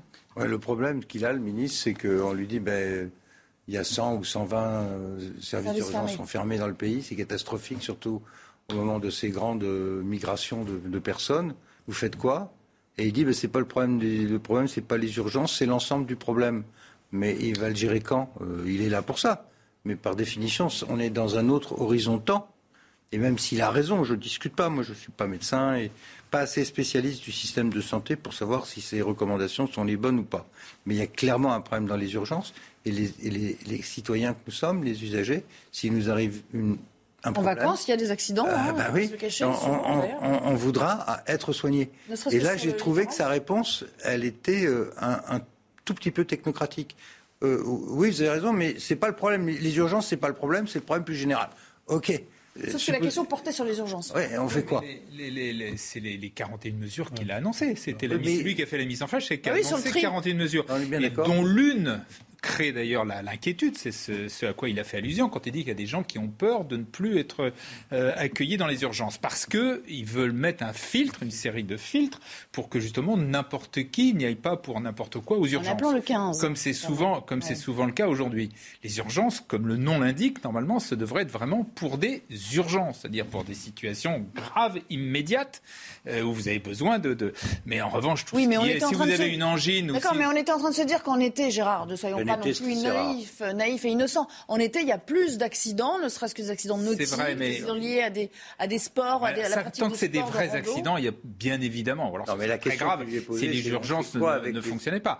Euh, là, elles continueront à fonctionner. L'idée, c'est d'essayer de filtrer. Parce que beaucoup de gens, dès qu'ils ont quelque chose, vont aux urgences simplement. Mais ça, c'est bien sur, sur, le long Deuxièmement, parce qu'il n'y a plus de médecine de ville. Mais oui, mais c'est exactement ce qu'il dit. Non, mais là, il était en train de poser une question sur ce qui va se passer en juillet, août. On, y est. quoi avec les services eh ben, C'est les 41 mesures qui ont été annoncées. Mais ça, c'est pour euh, à partir. Ah, comment ça C'est pour non, c'est pour cet été. Qu'est-ce que vous voulez faire de plus Dans l'urgence, on peut pas faire autre ah chose que ces 40 000. Non. Et, et, le ministre a quand même raison de dire que le problème, il est aussi en amont avec le lien avec la médecine de ville. Parce que précisément, pourquoi est-ce qu'on est obligé de prendre d'urgence des gens qui pourraient être filtrés et aller ailleurs? C'est parce qu'il n'y a pas suffisamment de médecine. Tu ne vas pas résoudre, tu ne vas pas modifier le régime des médecins libéraux en pleine crise des urgences. Bien sûr que non. Bon, mais qu'il ait raison. pour ça je redis, je redis, dans l'analyse, je ne discute pas. Bien sûr qu'il y a un problème de médecine. Bien sûr qu'il faut convaincre les médecins libéraux de travailler la nuit, et le week-end, comme ils faisaient dans le temps, mais qu'ils ne font plus aujourd'hui. Bien sûr qu'il faut leur convaincre d'aller à la campagne où il y a des déserts médicaux et ils ne veulent plus y aller pour des raisons de qualité de vie. C'est ça le sujet. Bien sûr. Bon, mais ça, il ne va pas le régler pendant une période. Non, mais c'est pas ce qu'il dit. Non, mais la question qui lui est posée, c'est qu'est-ce que vous faites Là, maintenant, cet été, il y a 120 services qui sont arrêtés. C'est les quarantaines. Oui, mais bon, je crois qu'on ne se comprend pas très bien. La mission flash, elle va durer un certain temps quand même. Ah, bien hein sûr, la mission. D'accord? Là, ce qui veut dire, c'est, et on en, je pardon d'insister, s'il y a des accidents en bord de mer et qu'il y a, par exemple, je sais pas, le service d'Arcachon qui ferme, où vous acheminez les gens qui ont des, accidents dans le bassin Qu'est-ce qu'il peut dire C'est lui qui est en charge. C'est pas en faisant le 15 qu'ils vont être. Euh, voilà, Comment est-ce qu'il va gérer ces ARS Comment les ARS vont gérer les permanences entre les hôpitaux Ça, ce sont des choses très concrètes. On ne peut pas répondre à ça dans les deux minutes. Pour répondre à votre question en faisant le 15, l'idée, si les gens sont obligés de faire le 15, c'est justement de pouvoir trier et que les, que les urgences ne soient pas euh, ah submergées et qu'on puisse accueillir, ce que le, cas que vous posez, des gens qui se seraient blessés, etc. C'est ça l'idée, c'est pas de ah fermer, c'est justement pour éviter de fermer, faire en sorte que n'aille Il y en a déjà confirmé. Il y en a déjà que, confirmé. Que, que, n'aille aux urgences que ceux qui ont besoin de le filtrage. Il a précédé la nomination de M. Brown, voyons. C'est cohérent. Alors, on va parler d'un autre thème. On a euh, la question qui a été posée il y a quelques minutes à peine dans ce même hémicycle par euh, la députée euh, NUP du Val-de-Marne, Rachel Keke, qui a fait son, une entrée tonitruante, vous l'avez vu il y a quelques jours, à l'Assemblée, sur l'inflation, question posée à Elisabeth Borne. Je ne sais pas si c'est Elisabeth Borne qui lui répond, mais regardez cet échange. Madame la Présidente, Monsieur le ministre du Travail, l'inflation atteint des niveaux historiques alors que les salaires n'augmentent pas. Les mobilisations pour la hausse des salaires se multiplient. Ces mobilisations sont sur l'ensemble du territoire et dans tous les secteurs, comme les camarades de la grande distribution, Mes camarades femmes de chambre de nombreux hôtels sont aujourd'hui en grève. Dans les hôtels compagnie Gennevilliers-sur-Aisne, Golden Tube de Marseille, chez les chauffeurs de bus, mais aussi dans les aéroports, notamment à Roissy-Charles de Gaulle et à Orly, et parmi ces cheminots de la SNCF et bien d'autres. Tous, sans exception demandent une révalorisation des salaires. Je dis bien des salaires. Parce que ce gouvernement semble ne pas l'entendre. Car les Français ne vous, car les Français vous ne proposez que des chèques aléatoires et des primes au bon vouloir des employeurs. Ce n'est pas avec des primes et des chèques qu'on paye son loyer tous les mois. Ce n'est pas avec des primes et des chèques que l'on fait le plein de la semaine. Ce n'est pas avec des primes et des chèques que l'on nourrit ses enfants tous les jours. Avec mes camarades femmes de chambre, nous avons porté ce combat pour les salaires et nous l'avons gagné. Au sein de la NUPES, nous souhaitons porter ce combat pour l'ensemble des travailleurs et travailleuses. Nous, la LUPES, nous proposons l'augmentation du SMIC à 1500 euros, d'organiser une conférence de salaire général et d'obliger l'égalité de traitement entre salariés des entreprises et des sous-traitantes. Et les entreprises donneurs d'ordre. Merci beaucoup, y compris sur Madame le la plan députée.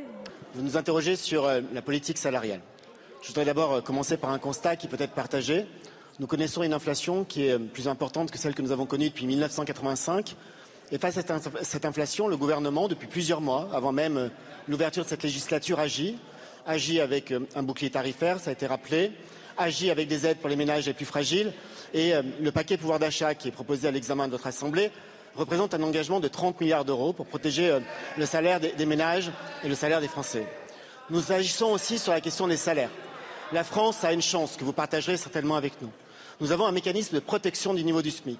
Ce mécanisme de protection du niveau du SMIC, qui prévoit des revalorisations automatiques dès lors que l'inflation dépasse un certain niveau, a été mis en œuvre deux fois et cela a permis, sur les dix derniers mois, l'augmentation du SMIC à hauteur de 5,9%, soit l'équivalent de l'inflation. Et c'est une bonne chose que les salariés qui sont salariés au salaire minimum puissent voir ainsi leur pouvoir d'achat protégé. Nous avons aussi d'autres règles, des règles qui permettent Pardonnez-moi, madame, mais je réponds à madame la députée. Si vous voulez bien laisser votre collègue écouter ma réponse, ça sera signe de politesse et de respect. Et donc, je le disais, le mécanisme d'augmentation du SMIC amène un certain nombre de branches à avoir des minima de branches qui passent sous le SMIC. Dans le cadre du comité de suivi des négociations salariales, nous veillons à ce que les branches repassent au niveau du SMIC. J'ai moi-même présidé ce comité jeudi dernier. Les branches font le travail et dans le projet de loi pouvoir d'achat que je vous invite à voter, il y a aussi des mesures d'incitation et de restructuration des branches. Et enfin, madame, vous parlez de chèques, vous parlez hier soir en commission de miettes. Lorsque vous parlez de miettes, je pense à la prime exceptionnelle de pouvoir d'achat. 4 millions de salariés qui ont bénéficié de plus de 500 euros l'année dernière. Je pense à l'intéressement, 21 milliards d'euros, avec plus de 2000 euros par salarié concerné. Nous facilitons l'intéressement et nous facilitons le partage de la richesse. Les législatures passent, votre groupe ne change pas. Vous êtes dans l'incantation, nous sommes dans l'action. Voilà, un contraste entre les deux, hein, bien sûr, qui se, qui se posent des questions et qui se répondent. Alors, Pierre Lelouch, elle nous dit, Rachel Keke, pour contrer l'inflation, c'est bien gentil les chèques, les primes, mais ça n'est pas pérenne. Elle insiste sur ce programme aussi, ce qui figure dans le programme de, de la NUPS, à savoir euh, la hausse des salaires et surtout l'instauration de ce SMIC à, à, à 1500 euh, euros. Euh, Olivier Dussopt lui répond oui, mais euh, ça se passe en- au niveau des négociations de branche. C'est vrai qu'en fait, le gouvernement n'a pas la main pour, pour procéder à des augmentations de salaire. Souvent, il n'a pas la main. Mais ce qui, est, décident. ce qui est frappant dans cet échange, qui est extrêmement intéressant, hein, cet échange, hein, culturellement, c'est presque, c'est presque la guerre des civilisations du Tinton. hein. Vous avez euh, la France euh, populaire, c'est-à-dire euh, issue de l'immigration, avec des jobs précaires. on voit l'histoire de cette femme. Qui raconte les qui souffrances qui est, du qui est d'ailleurs une histoire ouais. dure, respectable de ce que c'est que l'immigration aujourd'hui en France. Euh, elle arrive à l'Assemblée, euh, soutenue par des gens d'extrême gauche. Elle, fait- elle est en meeting. C'est un meeting. C'est un meeting digne de ce qu'elle faisait devant la porte de son hôtel. Et en face, vous avez un ministre propre sur lui, euh, tout double vêtu comme d'habitude, et qui débite ses fiches euh, techno. Mais c'est deux mondes, si vous voulez, deux mondes qui se croisent. Euh, et simplement, c'est le même pays et c'est l'Assemblée nationale. Et c'est ça qui m'inquiète. Bon, la question, c'est on rentre dans une période d'inflation qui est bien plus élevée que ce qu'on annonce aujourd'hui parce qu'on raconte n'importe quoi.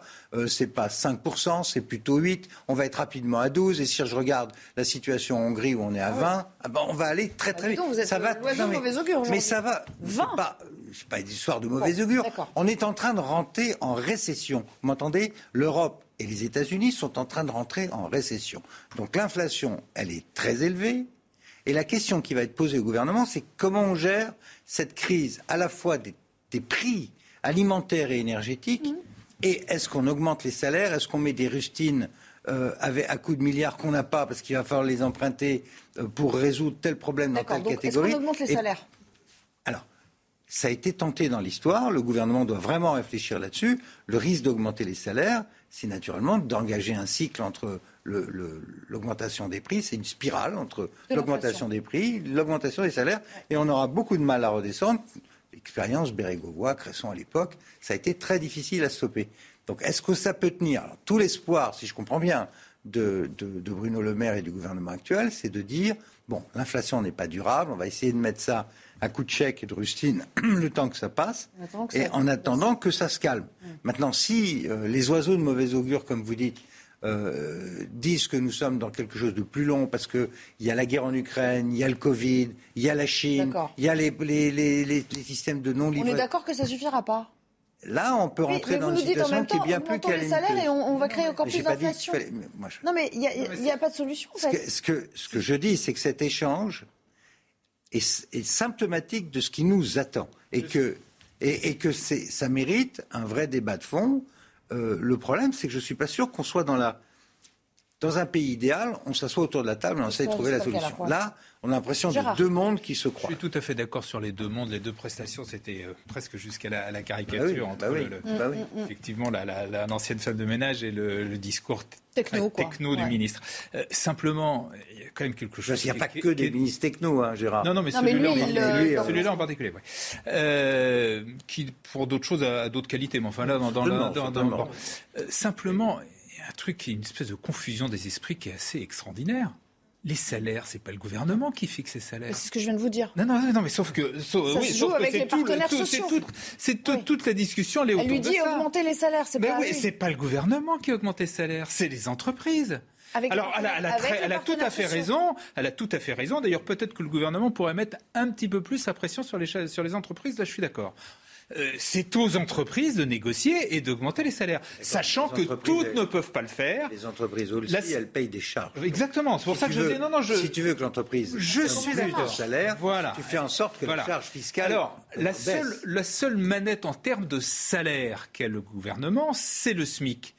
Mais pour lui, euh, c'est facile pour lui. Le SMIC, ça lui coûte rien. C'est les entreprises qui payent. Si vous décidez comme ça d'augmenter assez brutalement le SMIC à un niveau, sur le principe, tout le monde est d'accord pour dire que de gagner 1500 euros, c'est pas un scandale. Bien sûr qu'il faudrait. Simplement, si vous mettez brutalement le SMIC à 1500 euros, vous mettez toute une série d'entreprises au tapis. C'est pas ça. Tout simplement.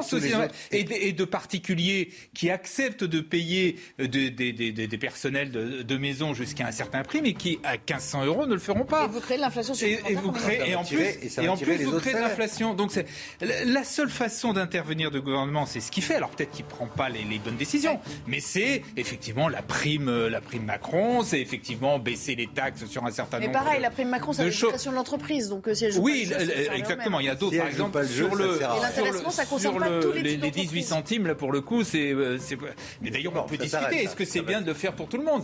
Mais c'est pas le gouvernement qui va décider de l'augmentation des salaires. C'est aussi simple que ça. On va s'arrêter là, mais euh, voilà, on aurait pu continuer longtemps. Jean, vous revenez cette semaine Vous jouez les prolongations Oui, oui. Je Allez, on vous accueille avec plaisir, comme ça on vous laissera peut-être l'occasion de.